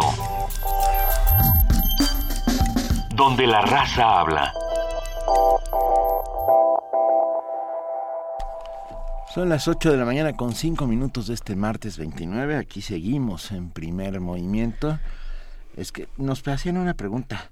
Rebeca González nos preguntaba si existe algún nombre para biblioteca de revistas. Y sí, bueno, lo más cercano a lo que pensamos que es es una hemeroteca donde se guardan periódicos. Se y guardan revistas. publicaciones periódicas. Publicaciones periódicas. Entonces ahí, en la hemeroteca. Si buscas una biblioteca de revistas, consulta ah, en la Biblioteca Nacional. Creo, creo que es una gran posibilidad. Pero bueno, ya tenemos en la línea, y lo agradecemos enormemente, a José del Val Blanco, director del Programa Universitario de Estudios de la Diversidad Cultural y la Interculturalidad. Muy buenos días, José del Val. ¿Qué tal? ¿Cómo están? Buenos días. Muy. Benito y Juana Inés. Muy bien, muchísimas gracias. El combate de las luces. Los tacuates. A ver, cuéntanos, por favor. Mira, es, eh, es estamos eh, editando eh, bueno, eh, eh, un libro fundamental para la antropología mexicana de los últimos tiempos. Es, se llama el combate de la luz de los tacuates, que es un pueblo mixteco que eh, se llama Tacuate. Ese es su nombre y, su singularidad específica dentro de la, de la diversidad de los mixtecos, ¿no? Este, en distrito de Putla y Justlahuaca más o menos están, son dos pueblos nada más los que se ubican ellos. Y eh, la doctora Carmen Cordero Avendaño de Durán, una mexicana oaxaqueña, hizo un estudio de etnográfico de- del pueblo Tlacuate en los ochentas, ¿no? Trabajó durante todos los ochentas y lo terminó casi a principios de los noventas. Y genera una etnografía que es este un ejemplo extraordinario de la lógica en la que funciona un pueblo, eh, un pueblo eh, de los pueblos originarios mexicanos, ¿no? En el que resisten todavía el conjunto de estructuras sociales que les permiten llevar una vida digna, finalmente, ¿no? En, este caso, ¿no? Que está envuelta en sus rituales, etcétera, etcétera. Pero al mismo tiempo, en este trabajo está prácticamente el trabajo pionero sobre el derecho constitucionario, ¿no? la estructura de derecho en que se maneja la comunidad que le da una articulación y una organicidad singular específicamente, ¿no? Y ha sido la base de todos los estudios que ahora tenemos, digamos, en, en la lógica contemporánea de la discusión sobre la pluralidad de- jurídica, etcétera, etcétera, es, es un trabajo en el que se fundan esas cosas, ¿no? Y además es un trabajo muy bien escrito de una onda. Entonces lo estamos presentando y creemos que que es importante en este momento que se están discutiendo los derechos de los pueblos indígenas y, y los derechos al, a la justicia propia y eso creo que es un ejemplo singular no de la de, las bondades y de la especificidad que tienen los pueblos originarios para resolver sus conflictos locales no y generales que se dan en la vida cotidiana pensando que Oaxaca tiene eh, cerca de la mayoría de sus municipios, que es un caso extraordinario, 500 y pico en Oaxaca nada más, 400 y pico se usan, se manejan por usos y costumbres, ¿no? Y esto es una especie de, de- de manual específico de cómo funcionan estas cosas, ¿no? Entonces es un libro muy bonito, muy bien escrito y, y que nos permite adentrarnos en una realidad continua del México profundo que decía Guillermo Bonfil, ¿no? Porque eh, este todo esto sale en este contexto de este doble México, este México imaginario, ¿no? De las cosas maravillosas y ese México profundo de las cosas trágicas, profundas, ¿no? Que, que nos que nos van atrapando esen- esencialmente, ¿no? Yo creo que uno de los momentos donde es más claro esta categoría que creó Guillermo Bonfil de, de la diferencia entre el México profundo y el México imaginario, ¿no? Sí. que, que coexisten y que lo que la tragedia es que se van separando cada vez más, ¿no? En ese sentido, ¿no? Eh, es como el ejemplo de, de, de la ciudad, la maravilla que es la Ciudad de México, esa oferta cultural enorme que tenemos, ese tener todo aquí, significa el- la pobreza del resto de la República Mexicana, ¿no? Donde no tienen nada, ¿no? O sea, donde no tienen universidades, donde no tienen áreas de cultura, donde no tienen este tipo de cosas. Entonces, este centralismo brutal, ¿no? Que nos genera, yo digo, un- una especie como de, de imaginario de, de- de grandeza y de, y de y de amplitud y de etcétera, pero que en el fondo está fundamentado sobre un despojo continuo, permanente del agua y de todo, de todos los pueblos de, de la República Mexicana, ¿no? Entonces, hay que, yo creo que hay que- estos libros nos sirven para entender un poco la lógica en que este país se mueve bien por debajo, ¿no? Se mueve autónomo por debajo, se mueve sin producir eh, este, desechos, ¿no? Y consumo y, y virulencia, etcétera, etcétera, todo ese tipo de circunstancias en ese sentido, ¿no? Entonces es, es parte esencial, yo creo, de, de- del, del México que hay que defender esencialmente, ¿no? Porque es el más, eh, digamos, el más legítimo de los Méxicos que podemos tener, ¿no? Me- En, en muchos aspectos en ese sentido, ¿no? Por, por supuesto. A ver, pero a ver, cuéntanos, ¿ya está editado el, el Está de editado los- el de libro. las luces? Sí. Este, eh, me, me comprometo a que les enviaremos uno Gracias. para que puedan ustedes este, eh, ofrecerlo a, a los este, radioescuchas ¿no? De, primer movimiento, que son muchísimos, cada vez más, evidentemente, en ese sentido, pero por supuesto para que para que hagan una, una un referencia del libro, ¿no? Tal vez lo que le pediríamos al que se le entregue que haga un comentario posterior no Exacto, que, que, nos, que nos sugiera a partir de, de, la lectura reflexiones, que nos genere más preguntas para que podamos seguir, seguir platicando, José del Val. Exactamente, y además darle al libro ese contenido de, inter, de interrelación, ¿no? De, de, vas a leer un libro porque además vas a comentarlo, entonces eso les va a dar es un doble premio. Podría, podríamos quizá eh, ya lo ya lo iremos platicando hacer esta esta suerte de préstamos de libros donde vamos eh, pasando esta lectura que lo lea uno que se lo comparta a otro y entre todos vamos eh, juntando el conocimiento y bueno y, y, vamos todos comprando el libro para para sumarnos a esta discusión. Claro que sí.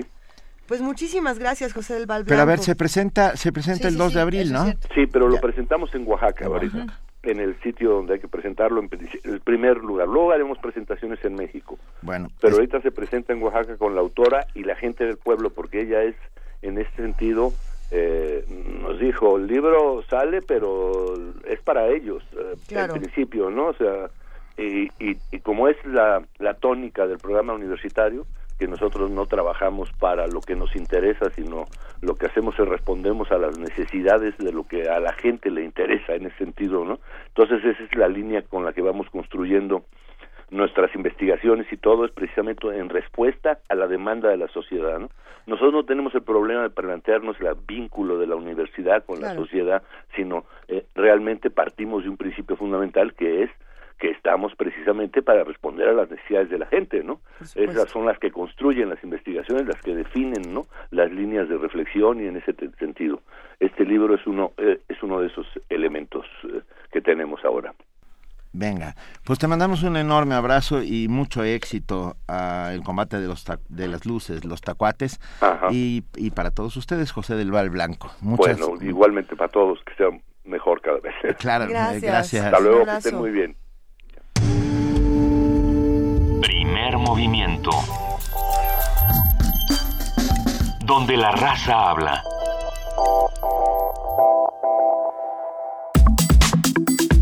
Nota del día. Los atentados de Bruselas del pasado 22 de marzo han puesto a la policía belga en el centro de mira.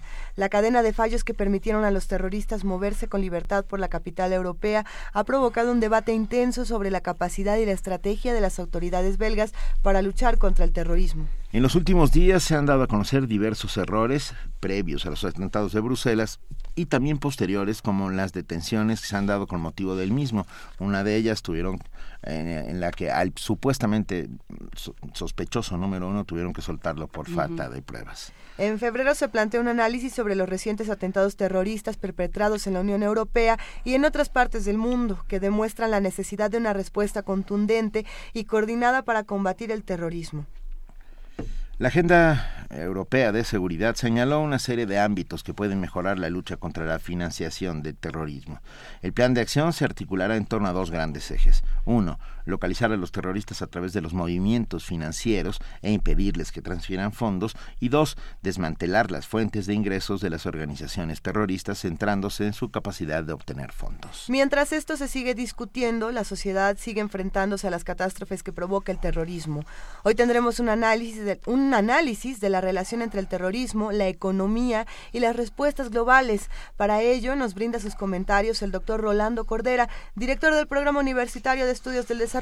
Muy buenos días, Rolando, ¿cómo estás? ¿Qué tal? Buenos días. Bien, gracias. ¿Cómo están ustedes? Bien, muchas gracias por acompañarnos una vez más, como siempre, en primer movimiento. No, eh, gracias por, por este, invitarme para el martes, eh, Benito. No, hombre, encantados. A ver, Rolando, ¿qué hace el terrorismo en un entorno global? Bueno, el terrorismo nos aterroriza, ¿no? Para empezar. Uh -huh. El terrorismo eh, que hoy hemos conocido, que, que, que ha abierto para todos, sin excepción y sin contemplación, pues un auténtico panorama apocalíptico, se, se nutre eh, de una historia larga, por cierto, que solemos olvidar, que es la, la partición del Medio Oriente hecha de manera totalmente atrabiliaria, eh, autoritaria, eh, yo diría irresponsable a la vista de los resultados de un siglo por Inglaterra y Francia al terminar la Primera Guerra Mundial.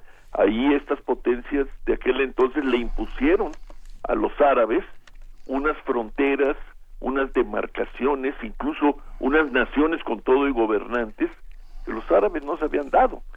Y a veces cuando uno ve las cosas así, eh, eh, lo que uno lo que uno encuentra es que lo que hay en toda esta impresionante región es un movimiento perpetuo de masas humanas eh, no que, que, que dan muestras de no estar dispuestas a respetar aquellas aquellas fronteras no pero en fin quizás es irnos demasiado lejos.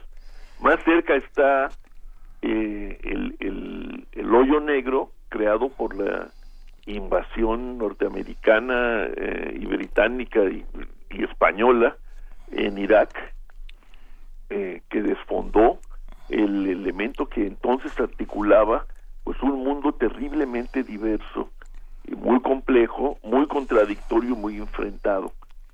Eh, y, y no se nos olvide, por eso me, me, eh, me arriesgué a proponer, eh, a introducir el tema economía dentro de una reflexión sobre el terrorismo, no se nos olvide que detrás de todo esto estuvieron grandes empresas energéticas, petroleras, y surgió como una especie de plaga que todavía no, no, no hemos registrado en los últimos tiempos, un cúmulo de grandes empresas también dedicadas a la guerra, ¿no? Es decir, lo que com- comenzamos a ver en Irak, luego en Afganistán y ahora lo vemos en todos lados, es la privatización de la guerra. Y frente a todo ello está el terrorismo eh, de los árabes, de Al Qaeda primero y de ISIS después.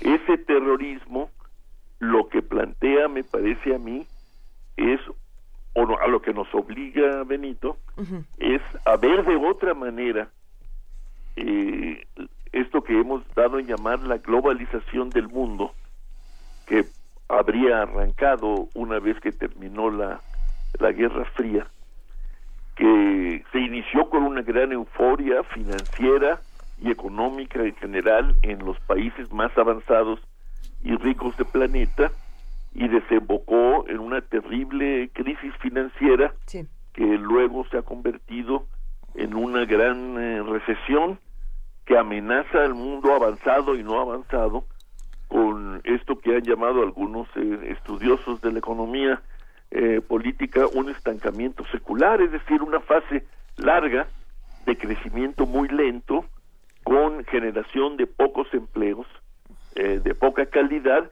que se está mezclando además de manera muy ominosa con el- la irrupción de la implantación de la robótica en los procesos económicos, desplazando mano de obra para siempre. Entonces estamos frente a un gran ajuste, Benito.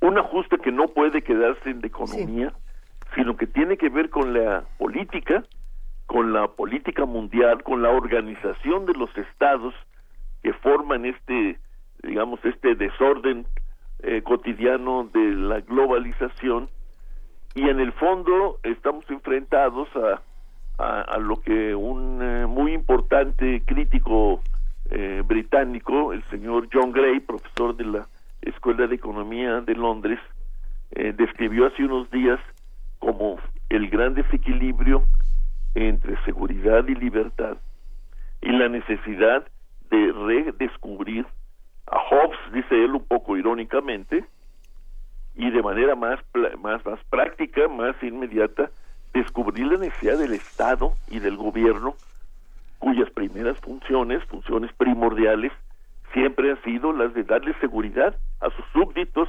o, eh, moderna y democráticamente hablando, a sus ciudadanos. Fíjate nada más lo que tenemos encima. Y a mí me, me parece que es importante que nosotros los mexicanos empecemos a tratar de ver estas cosas de esta manera y no nos refugiemos en una especie de tranquilidad parroquial que nos da la de estar un poco eh, al margen Lejos. como socios secundarios o terciarios de la gran potencia, ¿no? Sí, pero lo, lo que es muy interesante, eh, Rolando, te habla Juana Inés, es pensar, bueno, en el principio de todo, ¿no? Por, por- vamos a poner esos términos. En el principio de todo está la economía, ¿no? Eh, algún día platicábamos con un especialista en un archipiélago perdido llamado Vanuatu, que le decíamos, ¿por qué no sabemos de él? Porque no tiene nada. Y entonces a nadie le ha interesado ni colonizarlo, ni sacar recursos, ni nada, porque no hay nada. Entonces, más que guano, creo.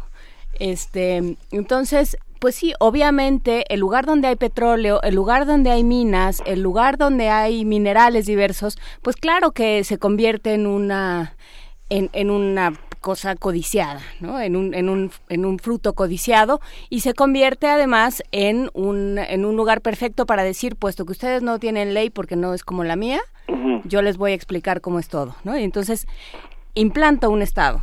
Pues sí, pero todo eso se, se ha derrumbado, ¿no? Por supuesto, entonces, Eh, eh, ¿cómo, cómo sales de ahí? derrumbó, Se derrumbó Irak, ¿no? Que, que- que a partir, por cierto, eh, y no sobra decirlo, ahora que, que, que se ha puesto eh, de nuevo en circulación la, eh, los viejos descubrimientos de los orígenes de la guerra a las drogas, ¿no? En el sentido de que fue una gran gran invención de- del gobierno del presidente Nixon. Nixon para poder enfrentar a lo que él veía como sus principales enemigos, que era la nueva izquierda estudiantil enemiga de la guerra en Vietnam y los negros que habían surgido como un gran y duro, agresivo movimiento reivindicatorio. Bueno, no olvidemos lo más cercano. Eh, eh, ¿Por qué? ¿Con, qué? ¿Con base en qué se invadió Irak? Se- con, con base también en otra mentira, ¿no? Una Las- gran mentira. Las armas nucleares. Exacto, la- ah, ¿te acuerdas? Las armas de destrucción masiva. Bueno, no había tal tales armas de destrucción masiva. Lo que había era un dictador que, sin embargo, había podido articular el poder, ejercerlo de manera dictatorial, pero tener a su región más o menos estabilizada. Y ahora lo que tenemos, pues yo creo, es una especie de hoyo negro que amenaza con tragarse a, la- a lo poco estable o relativamente estable que hay en esas regiones. Ya no podemos hablar de Siria. Siria eh, era otro ejemplo de estabilidad basada en la dictadura y, en la y, en el autoritarismo. Pero está Irán por un lado y está Israel por por el otro. Y, y, y, y, en medio de todo esto, estas eh, realmente eh, eh, iba a decir extrañas, pero ya no lo son, ¿no? Porque han convivido con nosotros por décadas, este, monarquías, ¿no? En buena medida inventadas también para sostener, como decía Juan Inés, pues este, la ruta del petróleo, ¿no? Ya no la ruta de la seda, sino la ruta del petróleo para las grandes potencias.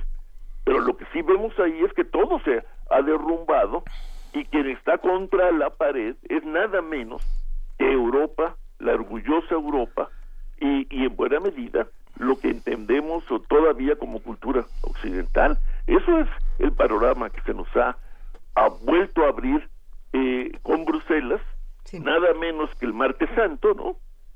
Eh, eh, después, por cierto, del gran aldabonazo eh, cruel y sangriento que fue París eh, eh, el año pasado, ¿no? Entonces, yo creo, sin embargo, que, que es- y- así como nos pasa ahora a nosotros con con con, con- con el- la violencia criminal de los de, la- de las bandas organizadas del crimen organizado eh, que, que nos, como nos dice Javier Sicilia precisamente ayer eh, eh, pues cinco años después verdad de su tragedia eh, las cosas siguen igual o peor no bueno igual eh, eh, a qué nos obliga eso lo, lo- el panorama diario de, de muertos asesinados eh, eh, por más de cinco, más de seis en Guerrero, pero también en Michoacán, en Tamaulipas, qué sé yo. ¿A qué nos obliga? Pues a reconocer el tema de la seguridad y tratar de buscar un nuevo equilibrio entre seguridad y libertad basado en la democracia. Pero esto supone reconocer la necesidad del Estado, no dedicarnos a acabar con el Estado, como a veces lo hacen algunos abus- abusando de la retórica, porque porque en realidad no hay una un ejercicio práctico anarquista en nuestros medios, ¿no? No, no somos en este programa, y lo sabes, este querido Rolando Cordera, adictos o, o ni siquiera simpatizantes de las teorías de la conspiración, ni muchísimo menos. Y sin embargo, la, hoy la nueva Guerra Fría, que no es fría, es caliente, la guerra contra el terrorismo está moviendo eh, economías en, en el mundo. Ah, eh, conviene tener enemigos. Eh, los enemigos te mantienen despierto como nación y, y hacen que tu maquinaria de guerra funcione. Co- ¿Cómo ves esta parte? ¿A quién beneficia? ¿A quién beneficia, pues? Bueno, se benefician eh, lo- lo- lo- la- las, estas, estas nuevas empresas, ¿verdad? De la privatización de la guerra, es muy probable que se beneficien. Pero aquella vieja teoría, que no, no es conspiratoria, eh, estaba basada en, en, en datos, ¿no? En datos y tendencias, de que el capitalismo se sostenía gracias a, a- al, al equilibrio nuclear, al tener al mundo al borde de la guerra y consecuentemente gracias a tener una gran industria armamentista, eh, eh, no- se confirma hoy por una razón, ¿no? Ahí está la industria armamentista, ahí está ahora los ejércitos privados, pero la economía en general es una economía que no está funcionando, ¿no? Cuando la economía funcionaba podía caber por lo menos esta hipótesis, ¿no? Hoy lo que tenemos una especie es una especie de desgajamiento de eh, son archipiélagos de poder y producción que no dan lugar a un crecimiento sostenido.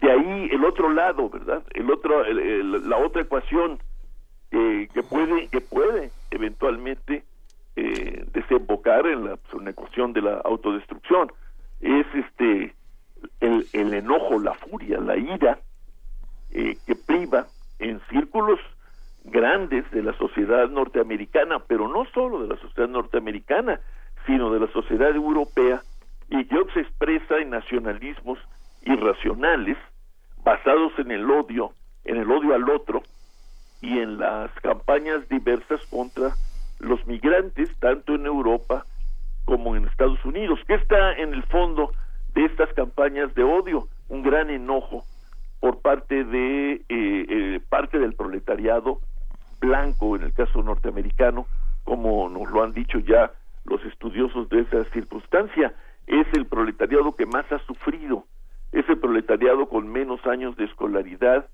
con empleos me- eh, peor pagados y con pocas perspectivas cuando están desempleados, y muchos de ellos lo están, de recuperar eh, eh, una ocupación productiva y, y digna. Eh, ahí estamos hablando de cientos de miles, ¿no?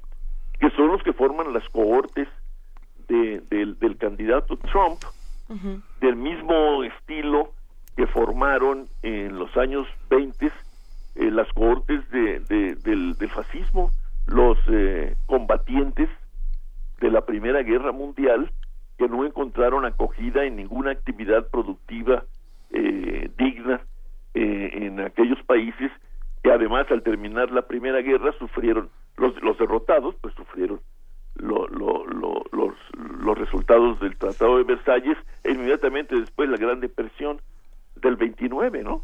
Bueno, ese es, un, es el caldo de cultivo que estamos viviendo hoy, Benito, Juan Inés, eh, de otra manera, eh, con otros perfiles, pero es el caldo de cultivo, una mezcla de rabia, de indignación, de, pérdida total de perspectivas eh, eh, en los trabajadores de, buena parte del planeta y un reclamo histórico de reconocimiento de, de su derecho a la, a la soberanía por parte de pueblos que se mueven de un lado para otro y que luego sufren las inclemencias de la guerra para formar ejércitos de refugiados que luego son rechazados por los este las sociedades más avanzadas ¿no?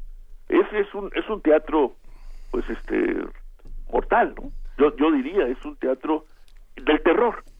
Ahí ahí es donde se incuba el terror no no solo en las mentalidades truculentas y enloquecidos de quienes eh, siguen las enseñanzas del profeta a, a la manera en que ellos la, han decidido entenderlas desde luego ellos son los que actúan no pero el caldo de cultivo es este es el de un mundo dislocado que, que se ha dislocado en sus partes más avanzadas sólidas y estables y pues nos arrastra a todos. Yo yo me temo ¿no?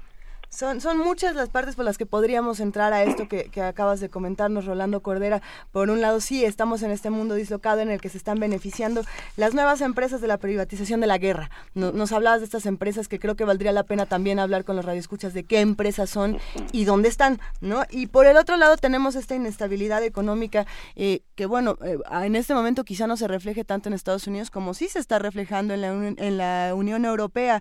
Eh, ¿Qué es lo que podemos esperar que pase eh, con con esta inestabilidad económica, también con este fallo tremendo de las políticas migratorias dentro de la Unión Europea y, y cómo va a contrastar con el beneficio precisamente de estas empresas de la privatización de la guerra. Pues mira, no, pero bueno, no, no le demos el mismo peso, ¿no, Juan Inés? No, es, Esas es- empresas existen. Perdón, es Luisa, es Eh, Luisa. pero son, ah, perdón, Luisa, No, sí, pero sí. son, al final son usufructuarias eh, y, beneficiarias inmediatas, pues de un sistema de, de relaciones internacionales que perdió el, que perdió el centro, como diría el poeta, ¿no? El centro no sostiene y, y, y, y eso es lo que estamos viviendo hoy en el caso de, de la Alianza del Atlántico, de los Estados Unidos y de Europa.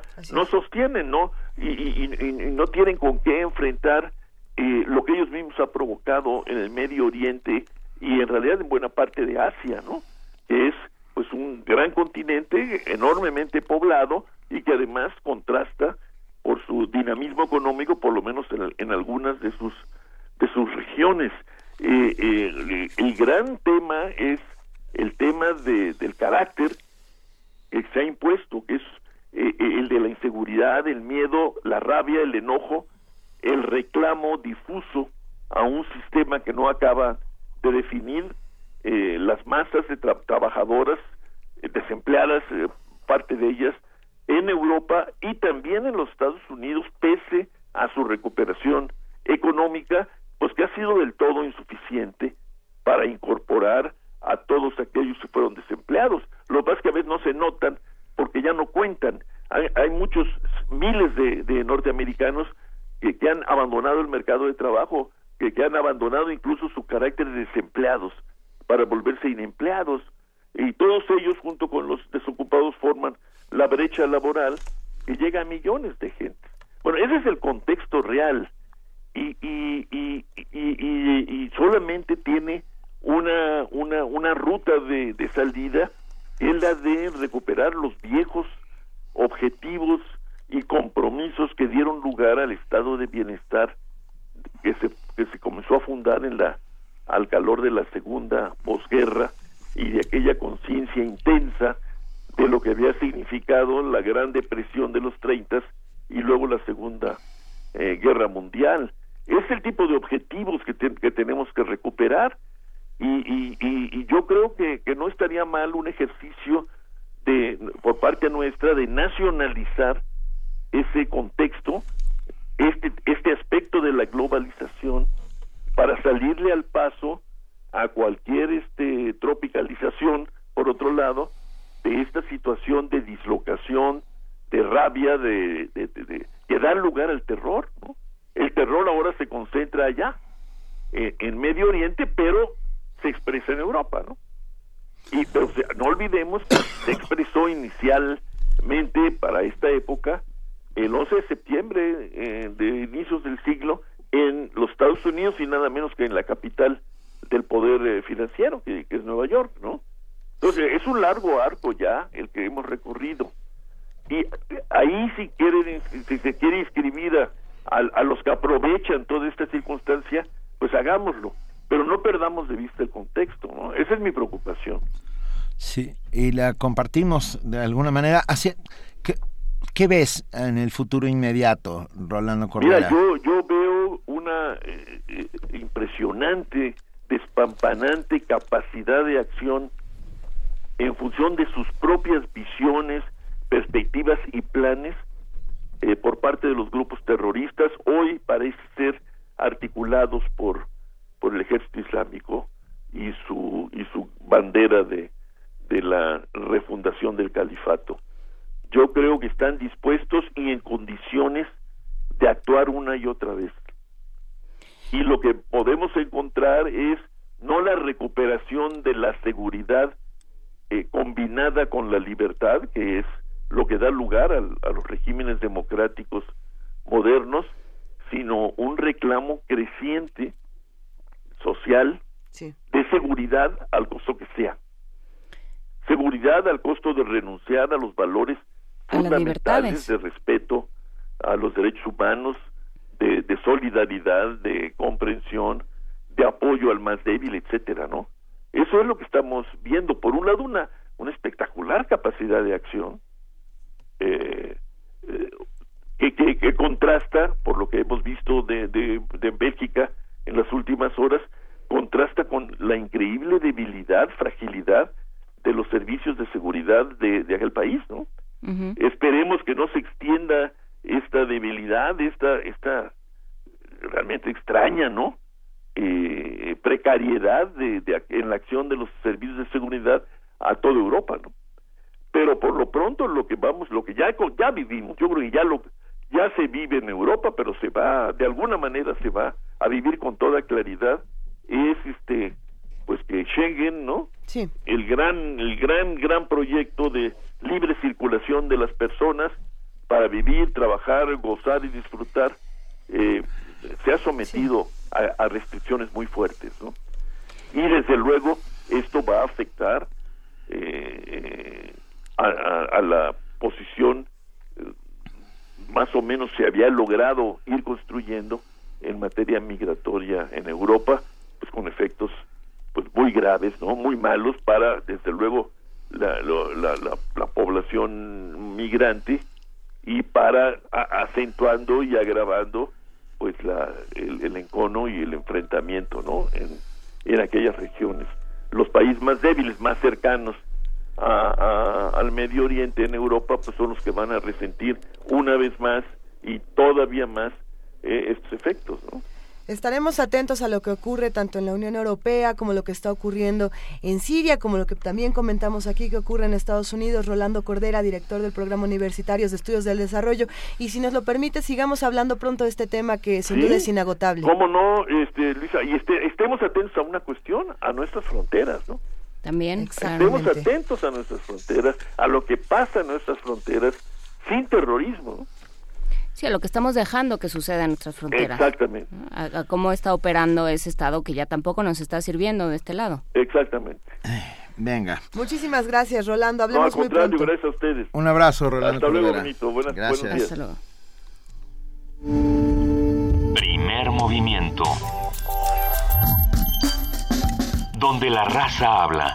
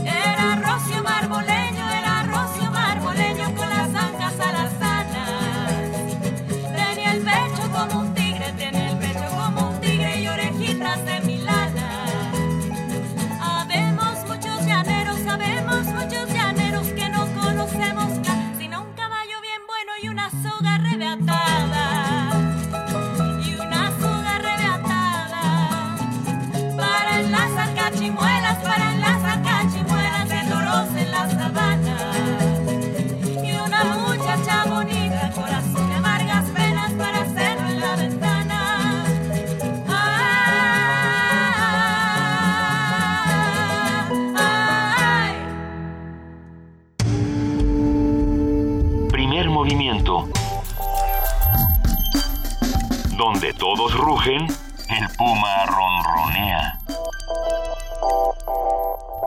Acabamos de escuchar El Carnaval con los atemperados. Porque no importa que haya pasado Semana Santa, siempre es carnaval. Siempre es que la vida es un carnaval. Muy bien. Sí. Eh, Además, una tómbola. No sé si Bueno. recuerdan que hace unos meses, la ¿cómo puede ser? Hace unos meses nos regalaron eh, varios discos de los atemperados que compartimos con nuestros radioescuchas y bueno, nosotros seguimos aquí compartiendo la música que llega hasta nosotros. Son muchos los, los que nos han dado la oportunidad de conocer el trabajo que hacen sus disqueras, como es el caso de Discos Corazón, como es también el caso de, de los que hacen tango fenomenal, ¿cómo se estos tangueros que nos encantan? Inter Infortunio. Tango, Infortunio Tango Dúo. Y esos van a estar mañana, o sea que va- va a estar bueno. Oye, re- recomendación rápida. Hoy a las 10 de la noche se repite el primer capítulo de la serie Juana Inés en Canal 11 TV. Eh, se llama Miradme al menos este primer capítulo. Ya que así me miráis, miradme al menos. Ajá. Es el Gutiérrez de Cetina, ¿no? Ya, Gutiérrez de Cetina. Sí, pero bueno, hoy a las 10 de la noche, Canal 11, Ju- eh, Juana Inés, eh, una serie completamente mexicana que está rete bien hecha. La verdad es que... ¿La recomiendas? Una, sí, un- una gran felicitación a todos los que han trabajado en ella. Pero bueno, ya tenemos en la línea y lo agradecemos como siempre a nuestro chef de cabecera, nuestro chef historiador de cabecera, Amigo de cabeza. ami- eh, amigo eh, Rodrigo Llanes, eh, para hablarnos sobre cómo va el fondeo de los 300 platos de Moctezuma. Rodrigo, bienvenido como siempre. Benito, muchas gracias. Hola Luisa, hola Juan Inés. ¿Cómo estás, querido Rodrigo? ¿Cómo va todo con los 300 platos? Pues estoy en pleno nervio, Ajá. porque vamos en la mitad, pero yo sé que esta es la semana crucial para completar el, lo que nos falta. Ok. Y este y pues muchas gracias por abrirme el micrófono para exhortar a toda la comunidad Puma y a todos los que nos escuchan para que se mochen. A, ver, ¿qué hay que hacer? Es muy sencillo. En internet hay una página que se llama Fondeadora. Y entonces uno busca la fondeadora, lo abre y ahí hay una pequeña lupa donde uno puede poner el proyecto que quiere buscar y simplemente se anotan los 300 platos y luego luego les va a desplegar el proyecto donde explica de qué se trata, Ajá. Que es este proyecto que estamos haciendo con el CIDI de la Facultad de Arquitectura de la UNAM para recrear eh, de forma contemporánea eh, la vajilla con la que comía el Tlatoán y sus 300 platillos. ¿Cuál es el término que utiliza Luis Equigua, el diseñador y maestro del Centro como de. Investigaciones? Soportes gastronómicos. Soportes. Soportes. gastronómicos. Exactamente. Y entonces este diseño va a estar obviamente basado en, en la investigación histórica. Gracias a Primer Movimiento y a las labores de Benito Taibo vamos a tener acceso a las eh, eh, bodegas del Museo de Antropología Ah, bueno. para ver más o menos qué, qué, qué era lo que había.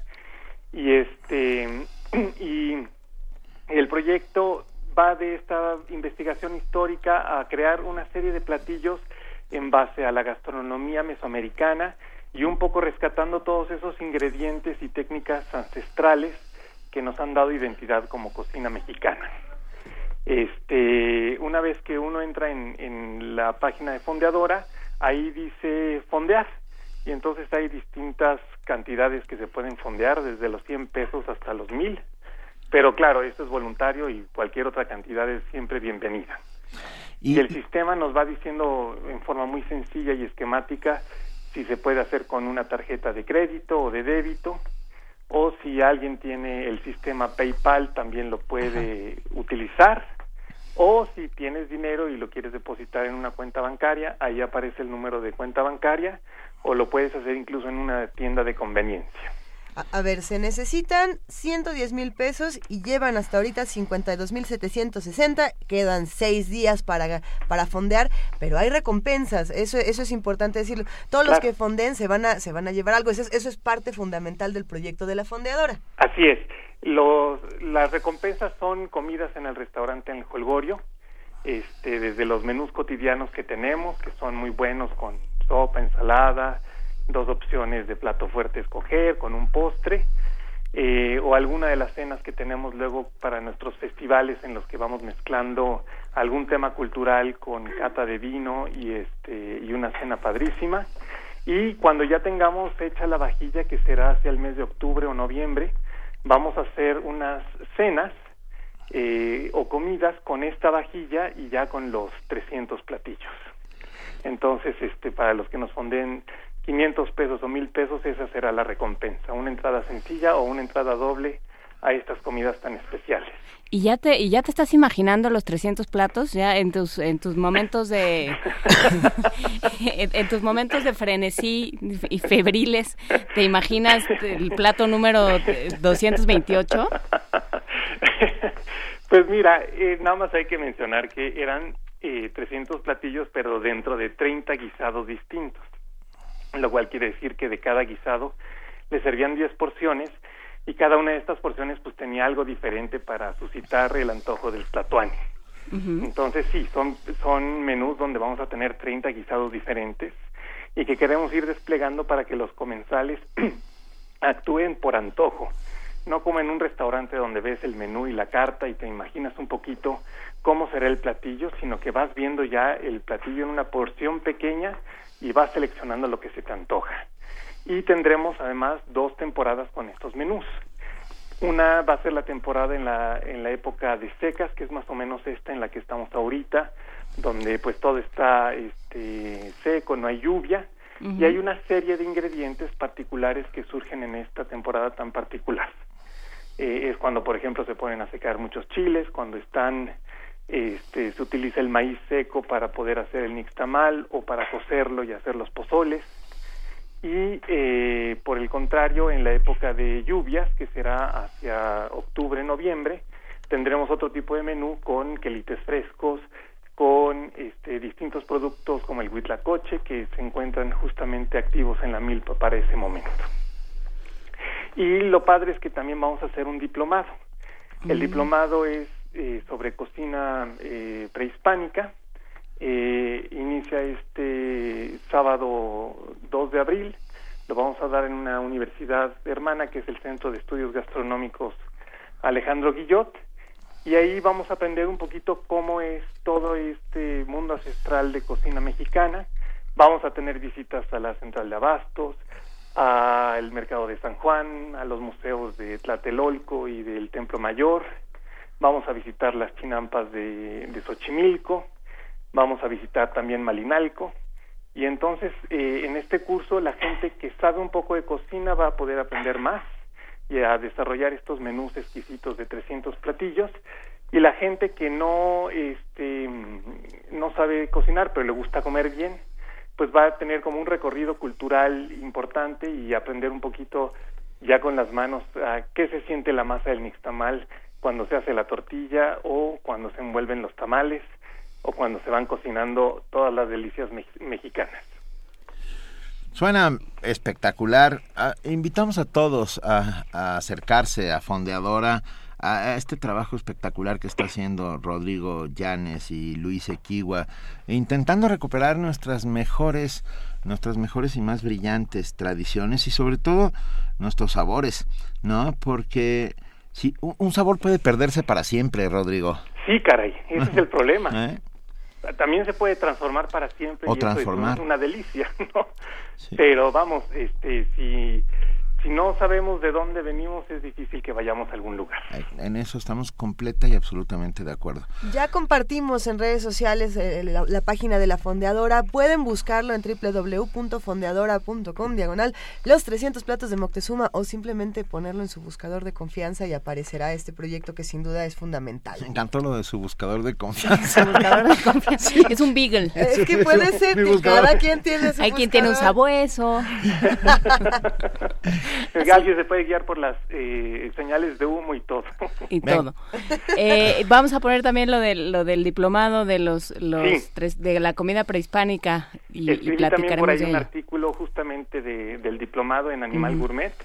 Este, ahí lo pueden buscar para que sepan más o menos de qué se trata todo esto. ¿Van a hablar de la sopa de piedra? Desde luego. ¿Eh? Eso es como, es uno de los máximos eh, inventos, ¿no? De la, de la cocina prehispánica. Sí, porque fíjate que tiene esta cuestión ritual que tiene muchas veces la comida mexicana y que es, digamos, en esencia lo que nos constituye como el pueblo del sol.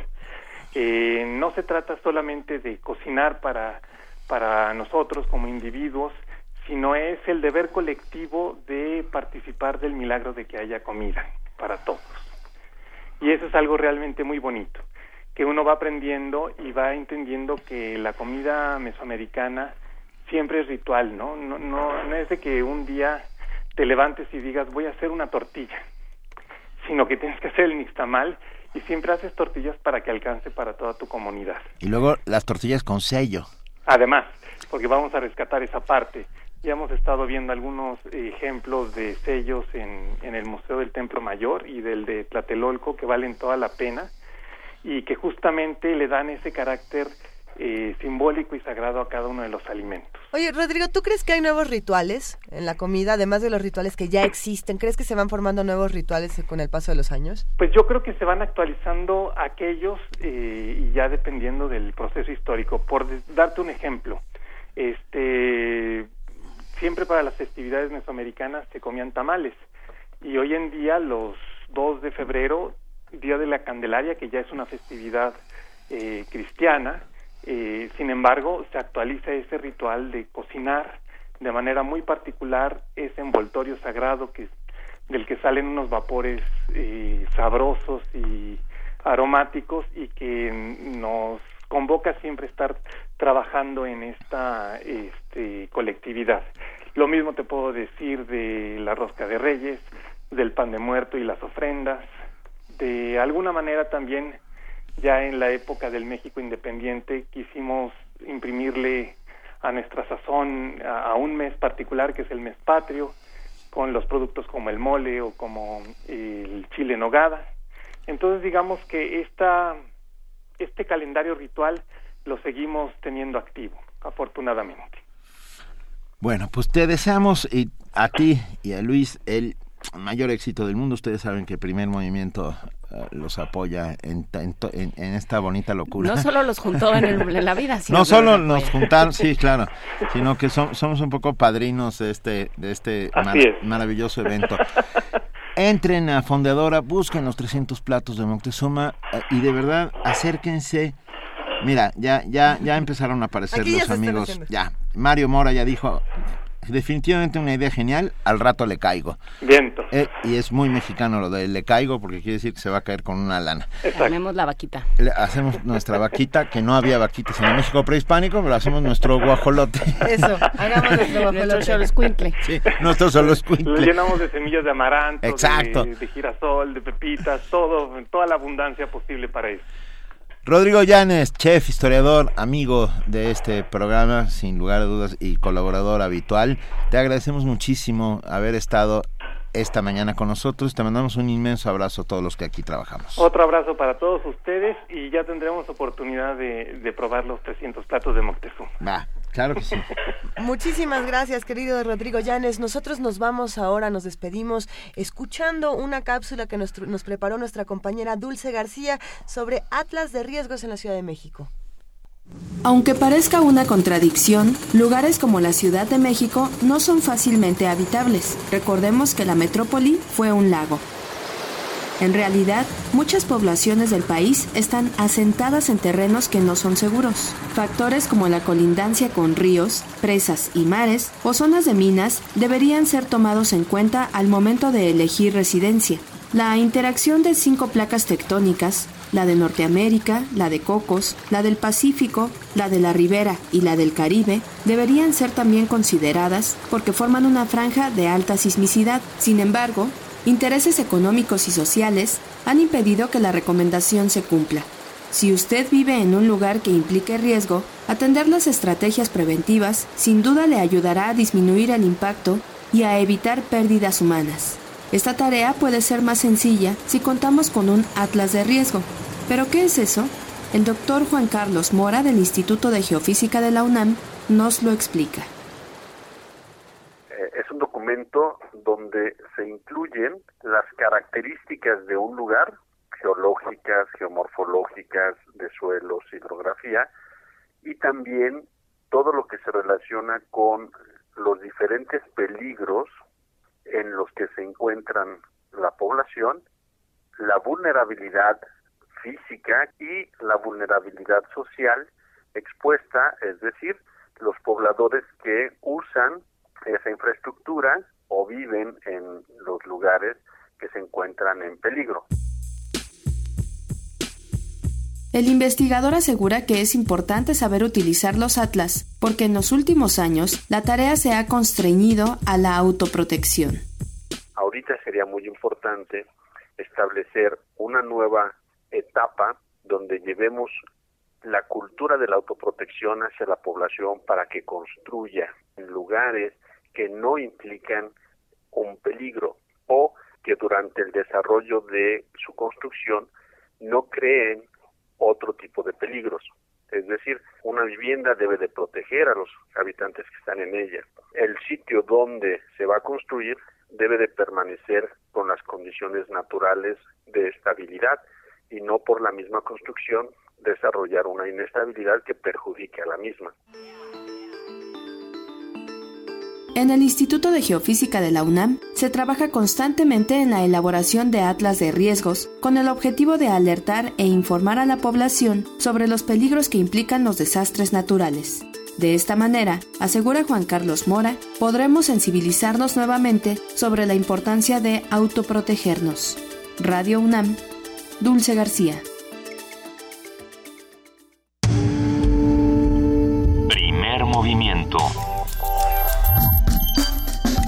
Donde la raza habla.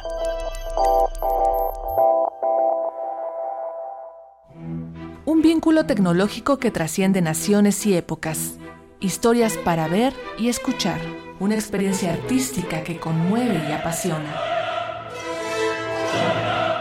La Universidad Nacional Autónoma de México te invita a las temporadas 2015-2016 en vivo desde el Met de Nueva York y National Theatre Live de Londres. No pierdas la oportunidad de ver las producciones de dos de las casas de ópera y teatro más importantes del mundo desde la comodidad de los foros del Centro Cultural Universitario de la UNAM. Consulta programación en www.cultura.unam.mx. Invita a la Coordinación de Difusión Cultural de la UNAM.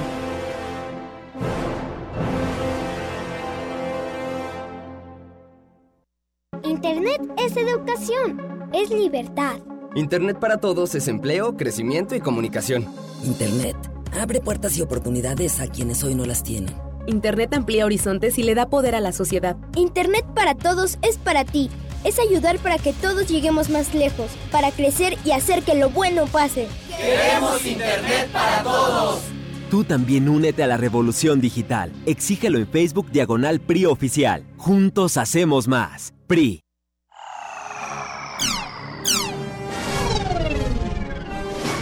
Para este año, tú esperabas patinetas flotantes, tenis autoajustables y autos voladores en el mercado. Pero no has visto nada de eso. En lugar de eso, hay seres humanos con apéndices electrónicos en su cuerpo, videojuegos que detectan tu movimiento, computadoras bajo la piel que hacen un diagnóstico médico y un medio de comunicación capaz de enviar información del otro lado del planeta en menos de un segundo. Resistor. Resistor. La realidad tecnológica supera a la ciencia ficción.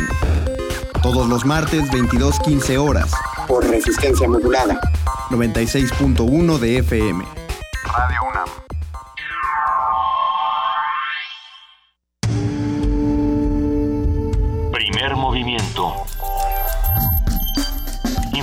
Azul y oro.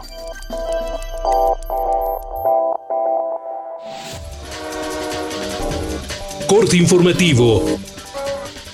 La contingencia ambiental que afectó recientemente a la Ciudad de México se originó a falta de una política de crecimiento urbano en la entidad, aseguró Octavio Rivero Serrano, ex rector de la UNAM. Dijo que no se crearon reservas ecológicas y no hay un plan que acote las construcciones inmobiliarias y haga más habitable la metrópoli.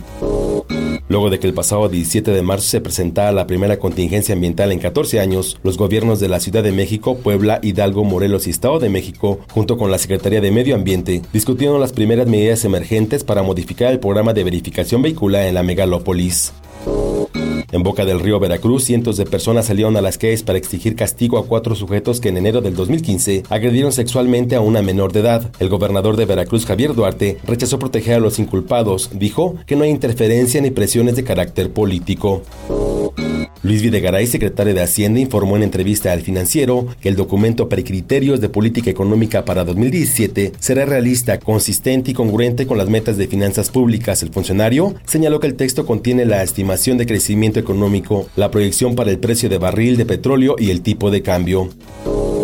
Este martes se realizará la primera subasta eléctrica del país. Se busca una mayor competencia entre las compañías. Andrés Manuel López Obrador, líder de Morena, aseguró que las aduanas y puentes fronterizos edificados en Chiapas por la administración de Felipe Calderón y Enrique Peña Nieto son construcciones faraónicas. Dijo que la inseguridad y la migración se combaten con empleo y bienestar. Este es un puerto fronterizo en Catazajá, Chiapas, los límites con Tabasco una instalación monumental, faraónica, inservible, elefante blanco construido desde los tiempos de Calderón, lo terminó Peña Nieto. Miles de millones de pesos en estos puertos fronterizos en Chiapas. El Capitolio fue cerrado este martes por segundo día consecutivo al detectarse un paquete sospechoso. Ayer, un tiroteo en el centro de visitantes provocó su cierre momentáneo. El líder de la revolución cubana, Fidel Castro, criticó al presidente de Estados Unidos Barack Obama por ignorar los logros de su gobierno. En un artículo difundido en el diario Granma, afirmó que Cuba no necesita regalos del imperio. Rafael Callejas, expresidente de Honduras, se declaró culpable de asociación delictuosa al recibir pagos por derecho de transmisión y organización de partidos de las eliminatorias mundialistas y otros torneos. Habla su apoderado legal, Tito Hernández se le ha presentado al juez conteniendo la declaración de culpabilidad del licenciado Rafael Leonardo Calleja Romero, únicamente por dos cargos, a saber, el cargo de rico y el de fraude electrónico, respecto a los cuales se establece que el dinero recibido de la empresa que adquirió los derechos televisivos internacionales fue utilizado para aportar fondos a las campañas preelectorales de los diputados de la Federación de Fútbol antes dicha. En Chile se investiga una presunta red de falsificación de visas en la embajada mexicana en ese país. Según las primeras indagatorias, estos documentos fueron vendidos a 21 cubanos para ingresar a México y cruzar ilegalmente la frontera con Estados Unidos. Hoy se conmemora el décimo aniversario luctuoso del crítico y escritor mexicano Salvador Elizondo. En 1976 ingresó a la Academia Mexicana de la Lengua y en 1990 recibió el Premio Nacional de Ciencias y Artes en el área de lingüística. El dólar se compra en 17 pesos con 7 centavos, a la venta en 17 pesos con 67 centavos. Hasta aquí la información, lo esperamos en nuestro corte vespertino. Primer movimiento. La vida en otro sentido.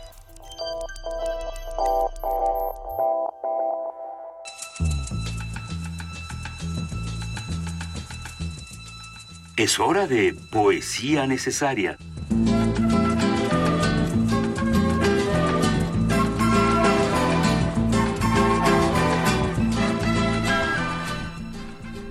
Son las 9 de la mañana con 4 minutos y toca poesía necesaria. Está con nosotros nuestra querida Luisa Iglesias con una sorpresa.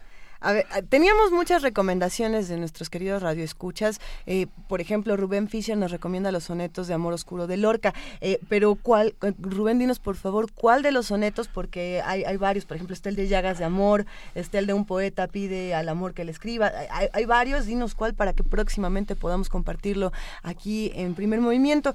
Por otro lado, también Paco Ángeles nos pide que leamos una idea de Julio Cortázar. Y es interesante porque recordamos mucho a Julio Cortázar por su narrativa y su poesía a veces no la, no la mencionamos tanto. Entonces, ¿por qué no arrancamos ahora con una idea? Una idea incandescente se me vino esta mañana una antorcha que flameaba en lo alto de mi mente, pero sola y sin refuerzos tal vez pierda la batalla ya librada de hace tiempo por tu brillo y un cobarde, un cobarde que vacila entre el olvido y tras la nada, que vacila tras tus pasos y tu melódica mirada, que se pierde encandilado tras el grito de tus ojos, que se aturde enseguecido tras el brillo de tu nombre, que se esconde tras las letras de algún otro nombre y aún así no se atreve a gritar de quién se esconde, que hace frente tan valiente a enredadas tempestades y se escapa como un niño al descubrirse a tu lado, que amanece al mediodía y se duerme al despedirte, que susurra tan potente y que grita tan despacio, que camina tan deprisa y con los ojos bien cerrados, sin valor por la cornisa que conduce a tu palacio.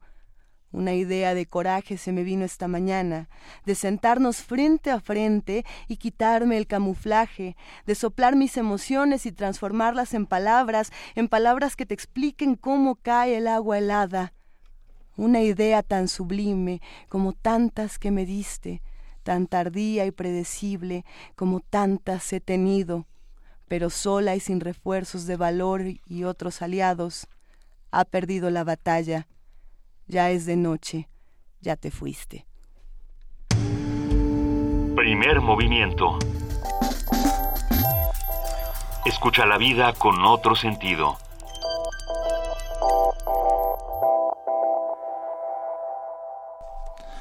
Nueve de la mañana con siete minutos. Gracias a todos los que nos escriben. Eh, y ya tenemos, va, tenemos en la línea al licenciado Daniel Muñoz Torres, jefe de la Unidad de Extensión Universitaria de la FES Aragón, que nos va a hablar sobre la Expo Futuro Profesional 2016. Daniel Muñoz, eh, bienvenido a Primer Movimiento. Eh, muchas gracias, buenos días. Muy buenos días. Cuéntanos, arrancan eh, mañana, ¿no? Justamente arrancamos el día miércoles, mañana 30 de, marzo, a las 9 de la mañana. Vamos a tener el evento el día miércoles y el jueves 31. Ok. Estamos... De 9 a 6 de la tarde. Ok, estamos hablando de la Expo Futuro Profesional 2016. ¿Qué, qué hay por ahí, Daniel? Cuéntanos, por favor. Mira, esta Expo Futuro Profesional 2016 eh, se organiza en el conmemoración del 40 aniversario de la facultad y tiene como objetivo dar oportunidades laborales de emprendimiento y presentar opciones de estudio en el extranjero va a contar la presencia de 21 empresas, embajadas, instituciones públicas y privadas para tratar de incentivar la movilidad de nuestra comunidad universitaria y de sus egresados. Eh, el evento lo hemos organizado por cuatro ocasiones ya eh, consecutivas cada año. Esperamos en esta ocasión poder contar con mayor participación de egresados, sobre todo de, la universidad. Perfecto. Esto, todo esto sucederá en la en la FES Aragón a partir de mañana a, de a las 9 de la mañana. ¿Cuántas empresas o, cuántas posibilidades para conocer futuros profesionales se van a presentar ahí en la, en la FES Aragón? Claro, mira, vamos a, contar eh, con aproximadamente 31 empresas embajadas. Eh, van a estar los dos días, 30 y 31, desde las 9 de la mañana hasta las 6 de la tarde va a ser justamente en la explanada central de la facultad. Eh, también aquí le estamos pidiendo a los asistentes que puedan llevar eh, tres currículums, eh, por lo mínimo, que puedan también tener una extensión máxima de dos cuartillas, para que puedan dejarlos a las empresas que estén interesados. también el evento está difundiéndose en redes sociales, te puedo dar la página web para que la comunidad que te escucha lo pueda también verificar. La página es www.aragon.unam.mx.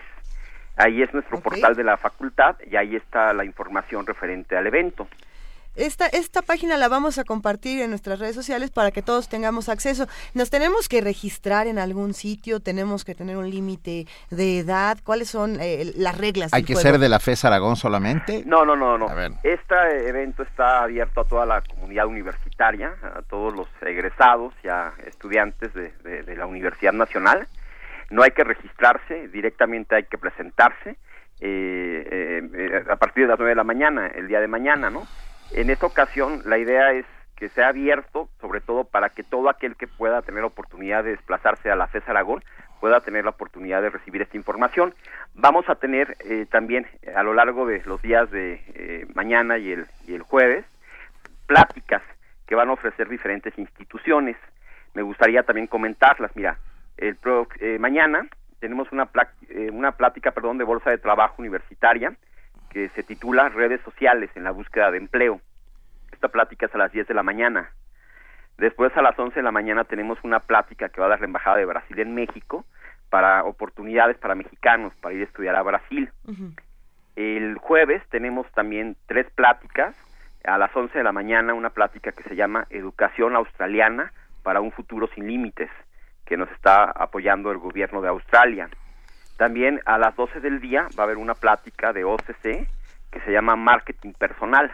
Marketing personal. Marketing personal, justamente. ¿Cómo, cómo es eso para, para vendernos bien? Exactamente, mira, la idea es eh, que los estudiantes y, y egresados puedan eh, tener justamente en redes sociales, puedan tener en, eh, sobre todo una marca que permita a ellos eh, vender, potencializar todas sus eh, competencias y que justamente sean atractivos a las empresas, ¿no? Es una plática eh, realizada por expertos de OCC, entonces yo creo que valdría la pena que pudieran asistir. Estas pláticas van a ser en, el, en el, la biblioteca de la facultad, en la sala Javier, Javier Barros Sierra, perdón. Okay. ¿Sí? Y perdón, y también tenemos una plática a las seis de la tarde, el jueves, del servicio alemán, DAF, que es eh, estudiar e investigar en Alemania, ¿no? Si te das cuenta, todas estas pláticas, el objetivo es que el estudiante eh, o egresado pueda eh, diversificar su, su visión, si no encuentra a lo mejor una oferta atractiva laboral, pueda tener la oportunidad también de buscar alguna oferta de estudiar un posgrado en el extranjero o bien también eh, buscar una posibilidad de emprender algún negocio propio.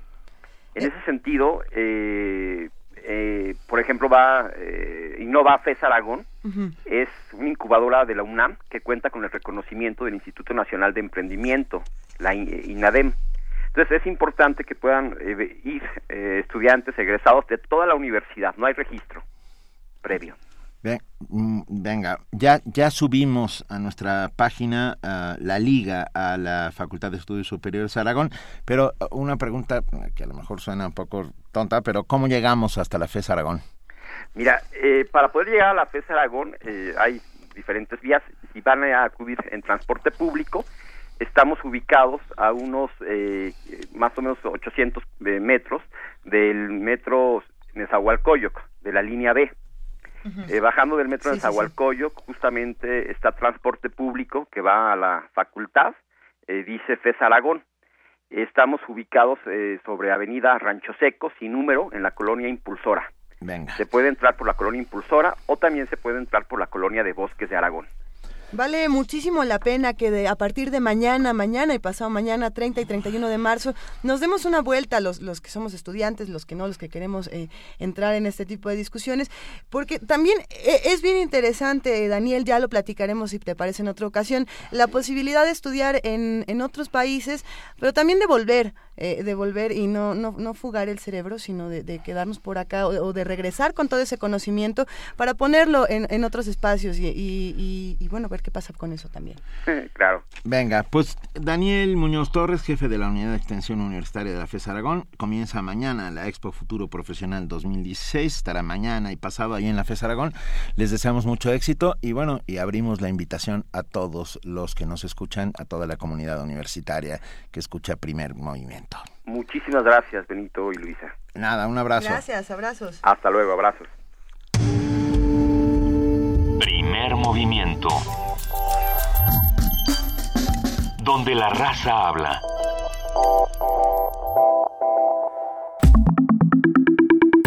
La mesa del día. Los seres humanos pueden llegar a conocer una realidad alterna a la cual se tiene acceso a través de los sueños, de disciplinas ascéticas o la modificación de la conciencia ordinaria con el ejemplo o con el empleo ritual o no de enteógenos. Sin embargo, no todas las culturas valoran de la misma manera las consecuencias y potencialidades de ese acceso. A decir de Julio Glockner, en el mundo amerindio esta otra realidad se manifiesta como un mundo espiritual, como un mundo de seres inmateriales, o mejor dicho, de seres de una materialidad tan sutil que son imperceptibles a los sentidos humanos durante la vigilia. Él considera que de la misma manera que las deidades mesoamericanas son metáforas de ciclos cósmicos, los espíritus son metáforas de estados anímicos individuales, de modo que todo encuentro de carácter espiritual es un encuentro con diversos aspectos de uno mismo, aspectos que se localizan en un determinado contexto histórico para nutrir el, imaginario mágico religioso de una colectividad. En su libro Plantas de los Dioses, Albert Hoffman, dice que para los indígenas huicholes de México el peyote no es una planta, sino una deidad o regalo de la diosa tierra a los hombres. Luego podemos decir qué es lo que hace Hoffman, pero ya... Pero bueno, sí. historia, sí. Para que estos puedan comunicarse con ella mediante una contemplación mística. Para ello los huicholes, sigo citando a Hoffman, celebran anualmente las fiestas del peyote, durante las cuales todos los miembros de la tribu ingieren los peyotes recién recolectados. Para hablar sobre el papel que juegan ciertos estados alterados de conciencia en la vida social y cultural del hombre, esta mañana nos acompaña precisamente Julio Glockner, antropólogo egresado de la ENA, investigador del Instituto de Ciencias Sociales y Humanidades de la Benemérita Universidad Autónoma de Puebla. Autónoma de Puebla y cofundador del Colegio de Antropología Social de la misma universidad. Julio, muy buenos días. ¿Cómo estás? Gracias por acompañarnos. Gracias a ustedes. Eh, buenos días. Es, es, un placer tenerte con nosotros, Julio Glockner. A ver, Gracias, Benito. Estamos, no, hombre, estamos hablando de tu libro que recién acaba de salir, editado por Debate, La mirada interior, plantas sagradas del mundo amerindio. Uh, un estudio, un ensayo uh, largo, complejo, hablando sobre estas plantas sagradas. Eh, ¿Qué, qué, qué, propones en la mirada anterior? ¿Cuál, cuál sería como el resumen uh, hacia el cual diriges tus esfuerzos eh, eh, de este extenso trabajo? Sí, mira, digamos, uno de los propósitos de, para haber escrito este libro es desmitificar la idea errónea que existe en torno a estas plantas que fueron satanizadas durante siglos, durante todo el periodo virreinal, pero aún en nuestros días. eh, por ejemplo, en el, en el Congreso sobre Derechos Religiosos de los Pueblos Indígenas que se organizó a fines del siglo XX, lo organizó el INI poco antes de desaparecer, eh, hubo representantes de todos los pueblos indígenas, prácticamente de todos los pueblos indígenas de México en Chetumal, y en todas las intervenciones estaba la exigencia de que se respetaran sus territorios, sus plantas sagradas, los animales asociados con sus rituales. Es decir, es una religiosidad que ha sido despreciada, soslayada, mal entendida, eh, y en buena medida esta religiosidad está sustentada en el uso de plantas psicoactivas. Entonces, eh, digamos, el libro eh, intenta hacer una aportación para esclarecer eh, esta situación desventajosa, eh, producto de la ignorancia de las cualidades de estas plantas, para que puedan ser pensadas de otra manera, valoradas de un modo distinto, y en última instancia, digamos, siendo muy ambicioso en los objetivos, que, que, que en México se legislara para protegerlas, para que los pueblos que practican rituales con ellas puedan ejercerlos libremente, porque la ley, fíjate que es muy ambigua. Uh -huh. Es decir, por un lado tenemos el reconocimiento a través del convenio 169 firmado con la OIT del derecho que tienen los pueblos a ejercer estos rituales, pero por otro lado la Ley General de Salud eh, las prohíbe como sustancias eh, peligrosas. La mescalina, por ejemplo, que sí. utilizan los huicholes, está en una lista de sustancias eh, prohibidas por el Estado. Entonces, esta ambigüedad permite extorsiones, eh, eh, mal entendimiento de, de, las cualidades de la planta, un desconocimiento total del, de, de, los rituales que realizan los huicholes, por ejemplo, pero también mazatecos, zapotecos, otomíes, nahuas, en uh -huh. fin. ¿Por, ¿Por qué se les tiene miedo, Julio Glockner, a los estados alterados de conciencia? Porque se ignoran sus cualidades.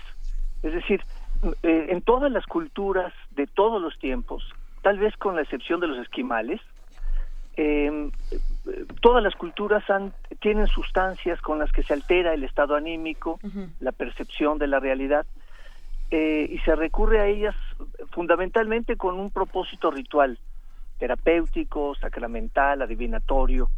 Eh, en las sociedades modernas, desde luego ya eh, este uso eh, sacramental no existe, es una, una sociedad que renunció hace tiempo ya a la idea de Dios eh, eh pa, eh, para explicar el mundo y ha producido sus propias sustancias de origen industrial, químico, sí. para alterar la conciencia, ¿no? Ah, ahora bien, que si pensamos en los usos rituales, podemos verlo desde las manifestaciones artísticas también. De hecho, eh, en este libro, La mirada interior, eh, vemos, hay, unos fragmentos bellísimos donde hablas precisamente de Henri Michaud, el, poeta francés, sí. y, hablando del uso de la mezcalina, que lo relacionamos justo con lo que hablamos ahora de los huicholes. Eh, él hablaba en este proceso del uso ritual, el uso artístico, de una esquizofrenia experimental. Él la llamaba así, ¿no? Una, una esquizofrenia experimental en cómo las imágenes eh, se aceleran o, se alentan cuando estamos hablando eh, de, la, de la creación de la poesía. De la misma manera lo hacían Burroughs, lo hacía Alex Gray, también lo hacía Huxley. Eh, ¿Cómo vemos precisamente el uso de ritual artístico de las drogas? mira, es que, digamos, los sentidos alcanzan un refinamiento tal que la sensibilidad se agudiza de modo que se abren las puertas de la creatividad tal vez no, no en, en, los momentos en los que se está bajo los efectos de estas sustancias. Eh, por ejemplo, Henri Michaud eh, eh, tuvo un diario, siguió puntualmente sus visiones, en fin. pero creo que los, los libros que elaboró alrededor de esto fueron escritos después, digamos. una vez que la, que la experiencia es digerida, es asimilada, y que esta perspectiva inédita que te presentan estas plantas eh, puede ser eh, un estímulo fuerte para, eh, para tu poesía, tu pintura, en fin. O sea, desde luego los artistas son los primeros que han puesto atención. En Francia, el club de, que en donde fumaba hashish, Baudelaire y otros poetas, pues digamos es un ejemplo también de esto. O, o, entraban al hada verde. Exacto. Oye, a ver, Julio, Julio Glockner, hablamos de plantas sagradas del mundo amerindio. ¿Nos puedes contar cuáles son estas plantas sagradas? Mira, las más importantes que se, eh, que se tratan en el libro, eh, comenzando por la cojoba, que es una, mm, es una semilla eh, que se encuentra en vainas en un arbusto en, en las Antillas y fue lo primero con lo que se topó Colón al desembarcar en, la española. Desde luego él no sabía que estaba en América, todos sabemos, estaba eh, confundido, pensaba que estaba en la India, pero le encargó a Fray Ramón Pané, un fraile catalán, que indagara la vida religiosa y cultural de los de los indígenas y lo primero que de lo que da cuenta Fray Ramón Pané es de la existencia de este potente alucinógeno. Eh, de ahí eh, se salta Mesoamérica, para mm, eh, considerar sobre todo los hongos eh, que contienen psilocibina y el peyote. También el, el ololiuki, que es una enredadera que crece silvestre en las temporadas de lluvia y su semilla contiene una su composición química es muy semejante a la del LSD. Está muy emparentado molecularmente con el LSD y en sus efectos desde luego. Y era una, una planta ampliamente utilizada en el mundo religioso eh, mesoamericano. Eh, también se, se toma en cuenta una planta, el, el o la ayahuasca, en la selva amazónica, en el caso de un chamán secoya de origen eh, ecuatoriano, el último chamán secoya, que le cuenta a sus nietos su historia y es un relato bellísimo en donde él habla del uso continuo eh, de los aprendizajes eh, de carácter mágico, religioso que tiene con la influencia de la ayahuasca. Y eh, el, el, peyote también en, la experiencia de, de, Antonín Artaud en la Sierra Tarahumara, eh, las experiencias que hizo Henri Michaud y, y Aldous Huxley con Mescalina. Eh, de manera que el, el, propósito del libro es contrapuntear, digamos, el, uso tradicional de estas plantas con los grandes prejuicios occidentales, como fue la lectura teológica que hicieron los frailes durante el virreinato, pero después con, eh, con la utilización de estas plantas por parte de las mentes, algunas de las mentes más lúcidas del siglo XX. Eh, me faltó, por ejemplo, Ernest Junger, em, pero creo que están eh, con Michaud, Huxley, Antonin Artaud, está representada esta otra sensibilidad y esta otra inteligencia occidental. Y, hay una figura muy interesante en el libro, Julio Glockner, que es la del chamán. Eh, ¿cómo, ¿Cómo se entiende eh, en las culturas en las culturas prehispánicas y cómo lo entendemos ahora? ¿Se ha perdido esta figura? No, no se ha perdido. Eh, se ha, como diré, se ha manoseado demasiado, la, cultura New Age ha hecho, eh, la ha banalizado un poco. Eh, pero digamos, el chamanismo es una, no es propiamente una religión, sino una práctica espiritual arcaica a la que se eh, a la que se accede por medio de ayunos, ejercicios ascéticos, castigos corporales, eh, el uso de plantas psicoactivas, eh, la música, eh, eh, en, Siberia, por ejemplo, con el tambor y los cantos y la danza, se accede a estos estados de, de trance extático em, y, conserva las mismas características desde hace milenios hasta nuestros días. el propósito de las prácticas chamánicas es mantener un contacto permanente con el mundo de los espíritus, de las deidades, con una finalidad siempre muy precisa, propiciar la fertilidad de la tierra, eh, eh, la llegada de las lluvias, sanar a los enfermos, eh, resolver los problemas cotidianos que existen en las en las poblaciones de los en los pueblos originarios. Y no, bueno, creo que tenemos que hablar inevitablemente de María Sabina. Sí. Eh, ¿No? Y de, y de y fenómeno que creó a su alrededor cuando de repente la descubrieron ah, los los otros, los occidentales, los que venían intentando eh, entender al hongo y lo que en él representaba y el que el mejor lo hizo fue Wesson, ¿no? Sí, así es. Ah, ¿Nos puedes contar un poco al respecto, Julio? Sí, mira, él, la historia de él es bellísima estando de vacaciones con su esposa, con una eh, eh, Valentina Pavlovna, una pediatra rusa, descubrieron en un bosque en el norte de Estados Unidos hongos. Los, los recogieron. Ella se, eh, él se horrorizó porque la cultura anglosajona no tiene una familiaridad con el consumo de hongos como alimento. ella colectó estos hongos, después investigaron con sus amigos y se dividían entre micófilos y micófobos. Y después esta, esta división la llevaron al, a, la hicieron universal, dividieron las culturas humanas en micófobas y micófilas. Y él estaba trabajando, ellos estaban trabajando en Asia, cuando Robert Graves les dio la pista de que en México existía un ritual en el que se consumían hongos. Eh, vinieron entonces a México, se pusieron en contacto con Roberto Betlaner, eh, a través eh, de, Blas Pablo Reco, 20 años antes ya había estado Richard Evan Schultes en la Sierra Mazateca, pero en fin, estamos hablando de Watson. Él llega en los años 50 y con su esposa tiene eh, posibilidad de... Bueno, antes que con Valentina, eh, con un fotógrafo, tuvo oportunidad de comer por primera vez hongos en una ceremonia y a partir de aquí eh, esto se difunde al mundo entero porque él lo publicó en la revista Life, que tenía un gran tiraje en esa época, era la revista quizá más leída en Occidente, una revista muy popular. Y aunque cambió los nombres de la Sierra y de María Sabina para despistar un poco a, los periodistas, eh, de, de, cualquier manera se convirtió en la meca, digamos, del movimiento hippie. Es uno de los, de los destinos preferidos por el movimiento hippie. Eh, esto lo estamos planteando en, 1955, más o menos, es cuando ocurre el asunto de Watson. Es antes, cuando Albert Hoffman hace, hace los hallazgos del ácido lisérgico, del LSD si no me equivoco. Eh, sí, sí, un poco antes. Un poco antes. Eh, y sin embargo, lo, que ocurre, por ejemplo, con Watson o con Albert Hoffman es que son, son hombres, vamos a decir, hombres de ciencia.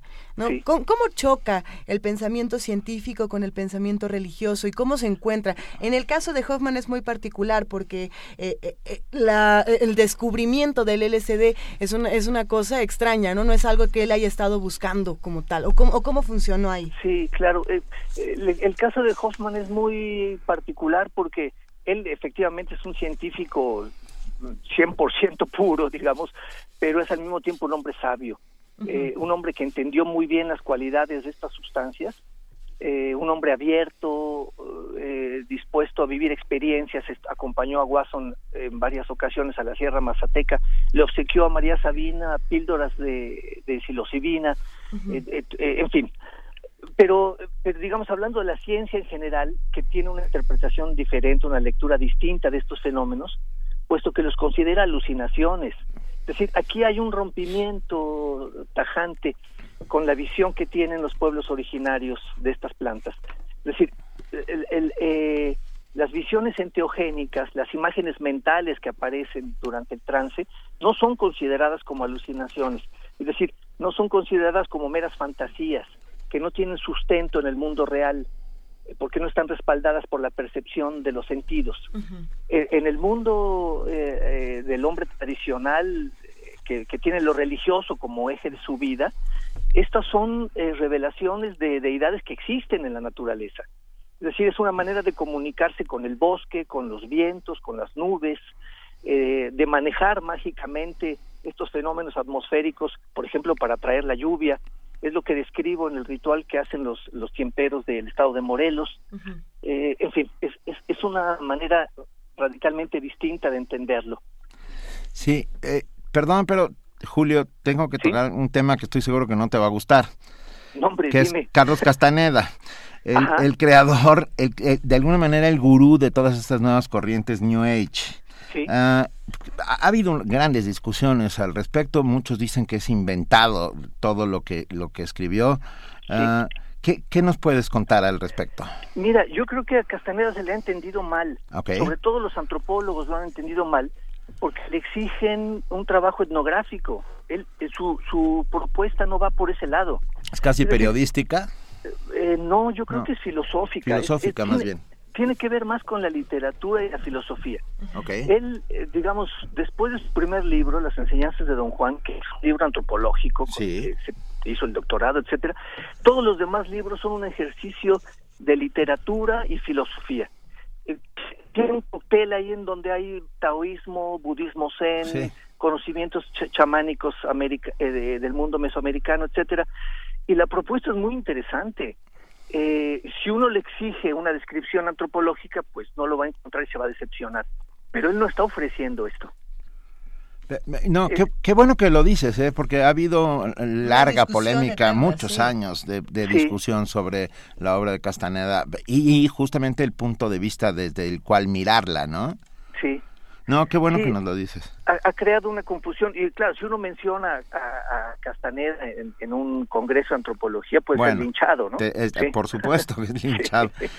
La mirada interior, este, este libro que, de que acabas de sacar en debate, Plantas Sagradas del Mundo Amerindio. ¿Lo vas a presentar próximamente, Julio? Sí, lo vamos a presentar en Puebla el, el 29 de abril en la universidad y después eh, planearé con los editores otra presentación en México. Nos interesará mucho estar contigo en esa Muchas presentación. gracias, Benito y Luisa. No, hombre, sabemos sabemos bien lo serio que eres, te conocemos hace muchos años, entonces sabemos que la mirada interior es sin duda ah, un ensayo importante para entender ah, ese mundo que a veces nos está un poco vedado, Luisa. Y, y ahí también hay otra discusión de la que a la que podemos entrar, Julio Glockner, y es precisamente cómo se inserta este libro a la realidad actual que nos está tocando en nuestro país, porque hay una discusión de entrada por legalizar o no eh, la marihuana, por ejemplo, y hay discusión tanto de la violencia que hay en torno a las drogas, eh, el, crimen y demás, y bueno, esta es otra parte, esta es donde estamos hablando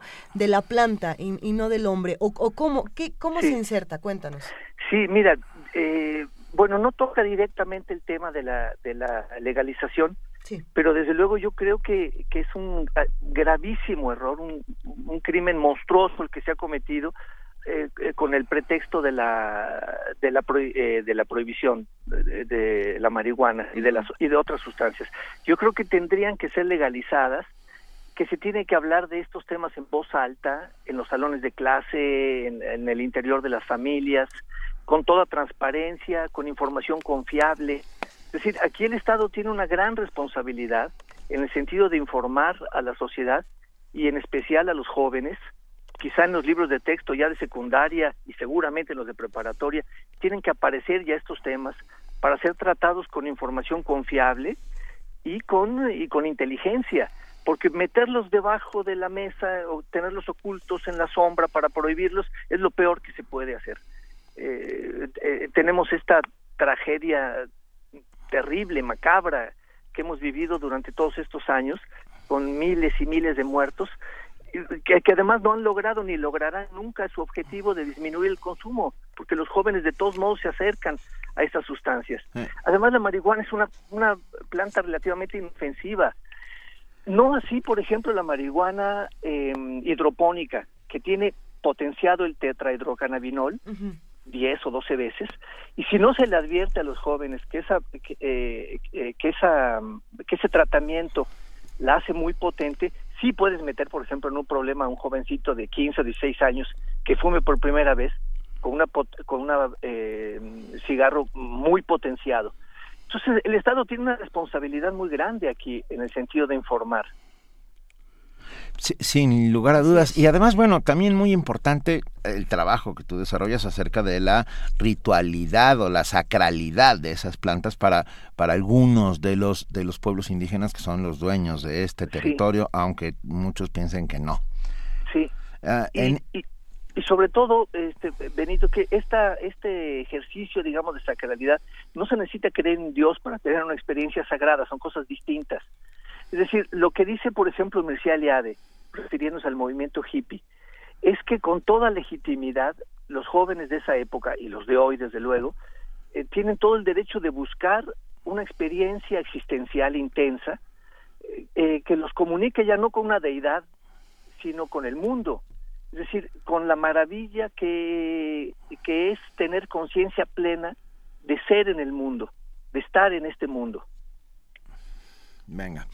Pues nada, recomendamos ampliamente La mirada interior, plantas eh, sagradas del mundo amerindio de Julio Glockner, editado por Debate.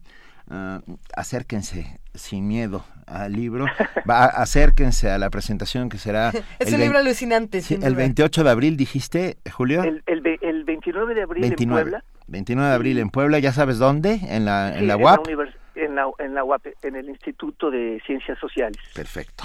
Y bueno, y luego con gusto avisaremos de las otras presentaciones que se hagan sin lugar a duda. Muchas gracias. Te mandamos un enorme abrazo. Igualmente para ustedes. Vale, gracias Julio. Hasta luego. Hasta luego, Julio. Hasta luego. Primer movimiento.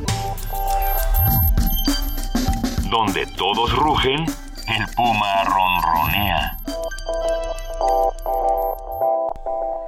Cuando pensamos en, en, este libro que nos ha gustado muchísimo, La mirada interior, plantas sagradas del mundo amerindio. Porque está escrito desde la ciencia, desde la antropología social, o sea, es, una, es un texto muy serio, pues. Y, y, lo que nos hace pensar es cómo podemos interpretar los rituales, cómo, vemos todos estos rituales, cómo los leemos en la actualidad y también cómo han evolucionado, ¿no? Nosotros hemos hablado numerosas veces aquí eh, de los rituales tanto de las drogas como de, la, de, otro tipo de rituales que llevan las culturas, como el juego de, pelota, y de los estados alterados de conciencia estados alterados, eh, cosas que, que lo que estaban intentando hacer era como eh, honrar a los dioses, ¿no? Y cuando decíamos, por ejemplo, drogas, juego de pelota, de pronto no sé cómo llegamos al básquetbol, pero tenía todo esto una línea de que era la, evolución del juego, ¿no? Sí. Sí tenía, sí tenía, ¿no? No, tenía forma mi, Hoy sí acabas de hacer un triple desde el medio de la cancha. Bueno, con ese triple desde el medio de la cancha, ¿por qué no escuchamos esta nota que nos preparó Cindy Pérez Ramírez sobre el campeonato de básquetbol de preparatorias?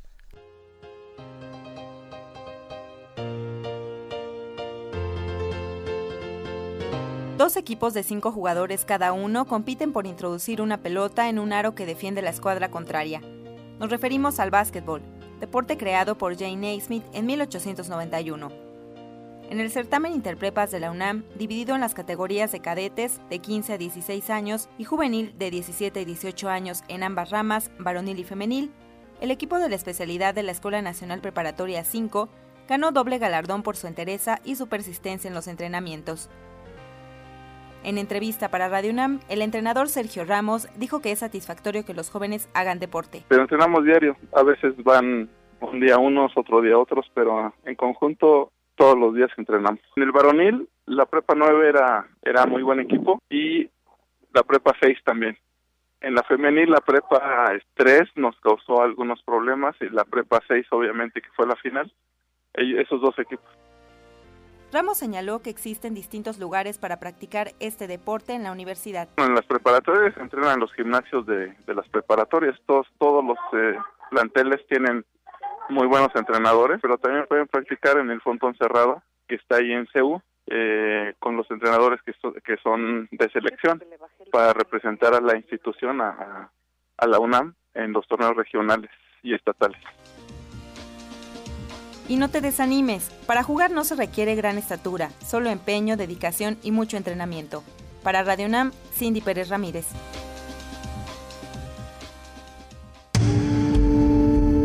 Primer movimiento. Donde todos rugen, el puma ronronea.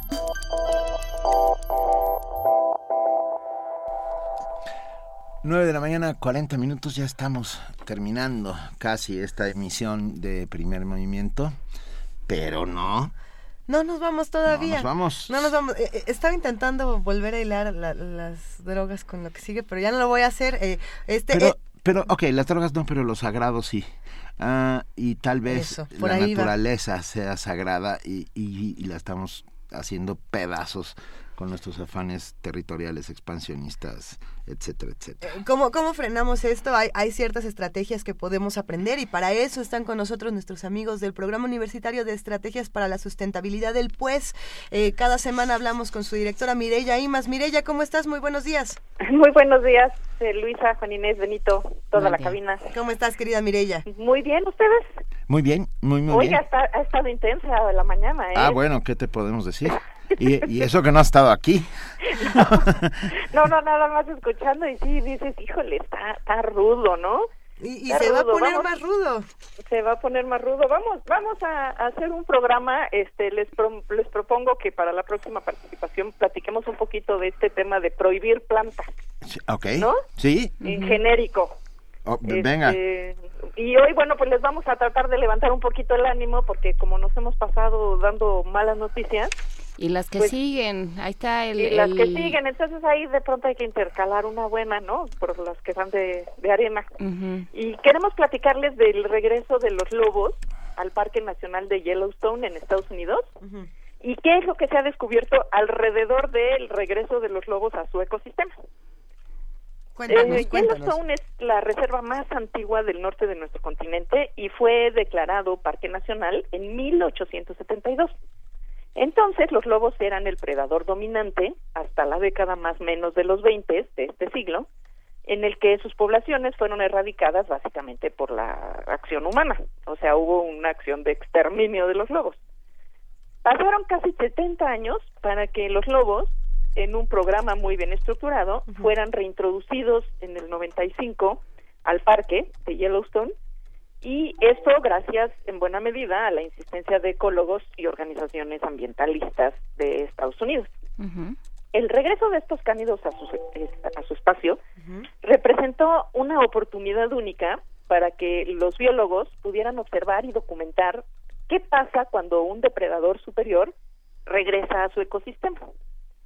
Se esperaba que los lobos ayudarían a controlar el tamaño de las poblaciones de ciervos y alces que habían crecido sin control, básicamente por la falta de un depredador importante, y comenzaron estos eh, los ciervos y los al- al- alces a generar una gran presión en la vegetación del parque.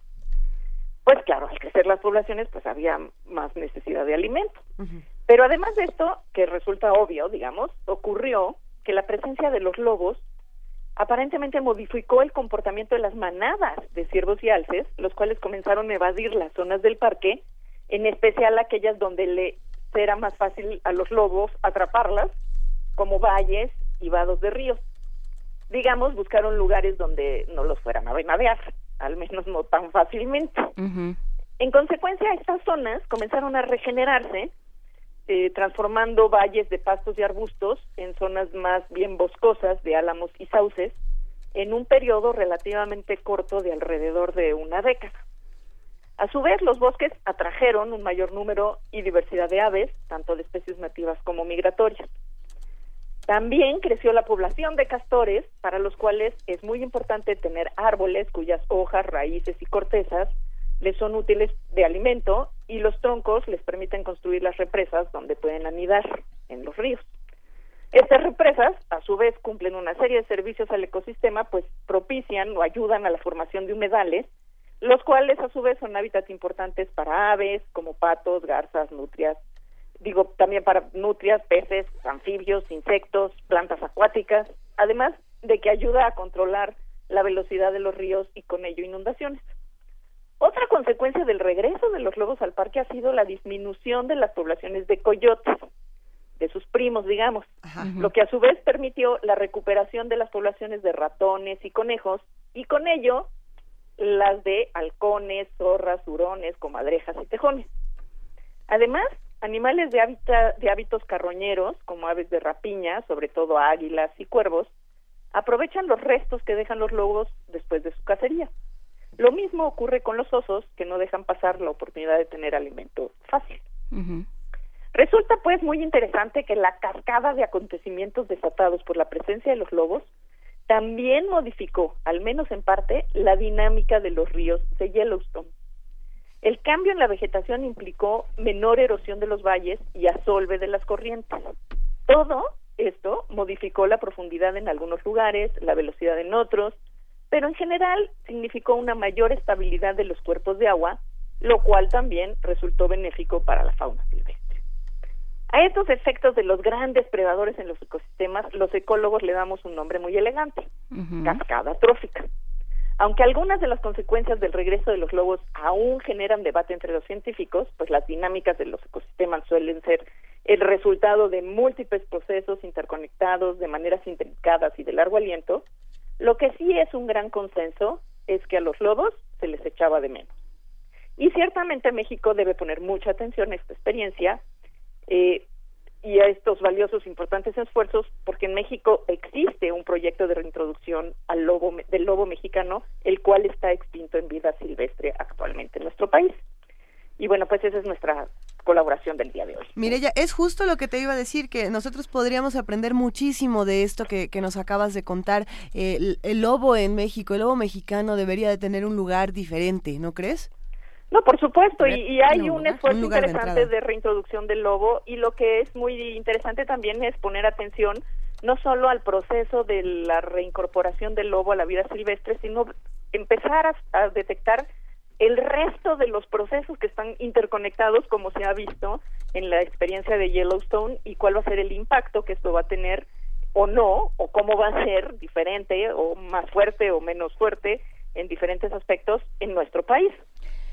Habrá que platicar, Mireya, después de esta reintroducción, qué implica reintroducir al lobo mexicano, qué hay que hacer, eh, qué hay que hacer también culturalmente, ¿no?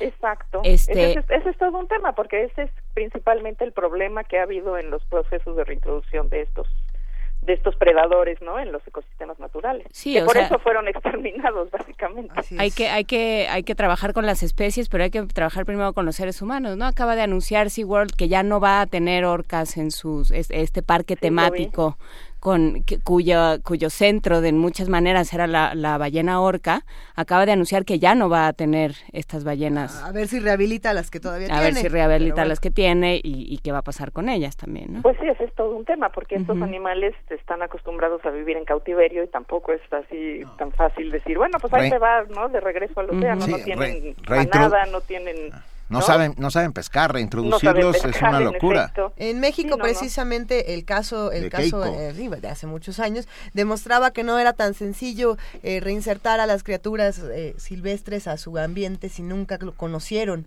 ¿o no? Pero pero creo que el caso del lobo mexicano se puede reconfigurar y creo que creo que esta es una gran noticia, Mirella, realmente. Pues sí, yo yo creo que es una buena noticia, yo creo que es un buen ejemplo de cómo podemos hacer las cosas bien en el mundo, no no solo en los Estados Unidos. Sí. Este, y yo creo que bueno, pues hay que ir campechaneando un poquito porque ciertamente tenemos muchas malas noticias en los temas ambientales y en otros temas. Y bueno, hay que rescatar también las cosas que se están haciendo bien porque nos sirven de ejemplo y nos dan esperanza porque sí podemos hacer las cosas de otra manera. Y hace, hace falta sin duda un poco de esperanza de vez en cuando. Mireya Imas, te mandamos un enorme abrazo como siempre. Yo les mando un beso muy grande a ustedes y a todos los que nos escuchan. Venga. Gracias, Mireya. Hasta luego. Primer movimiento. Donde la raza habla.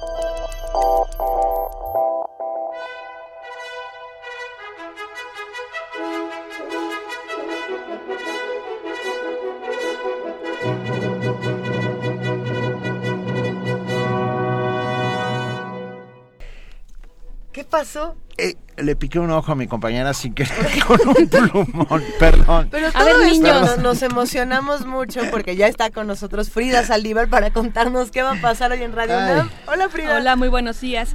En el 96.1 de FM los invitamos a escuchar la programación de Buffet Babel. A las 3 de la tarde tenemos Miocardio, la génesis del sonido, con el cantante chileno Jorge, Yepe, perdón.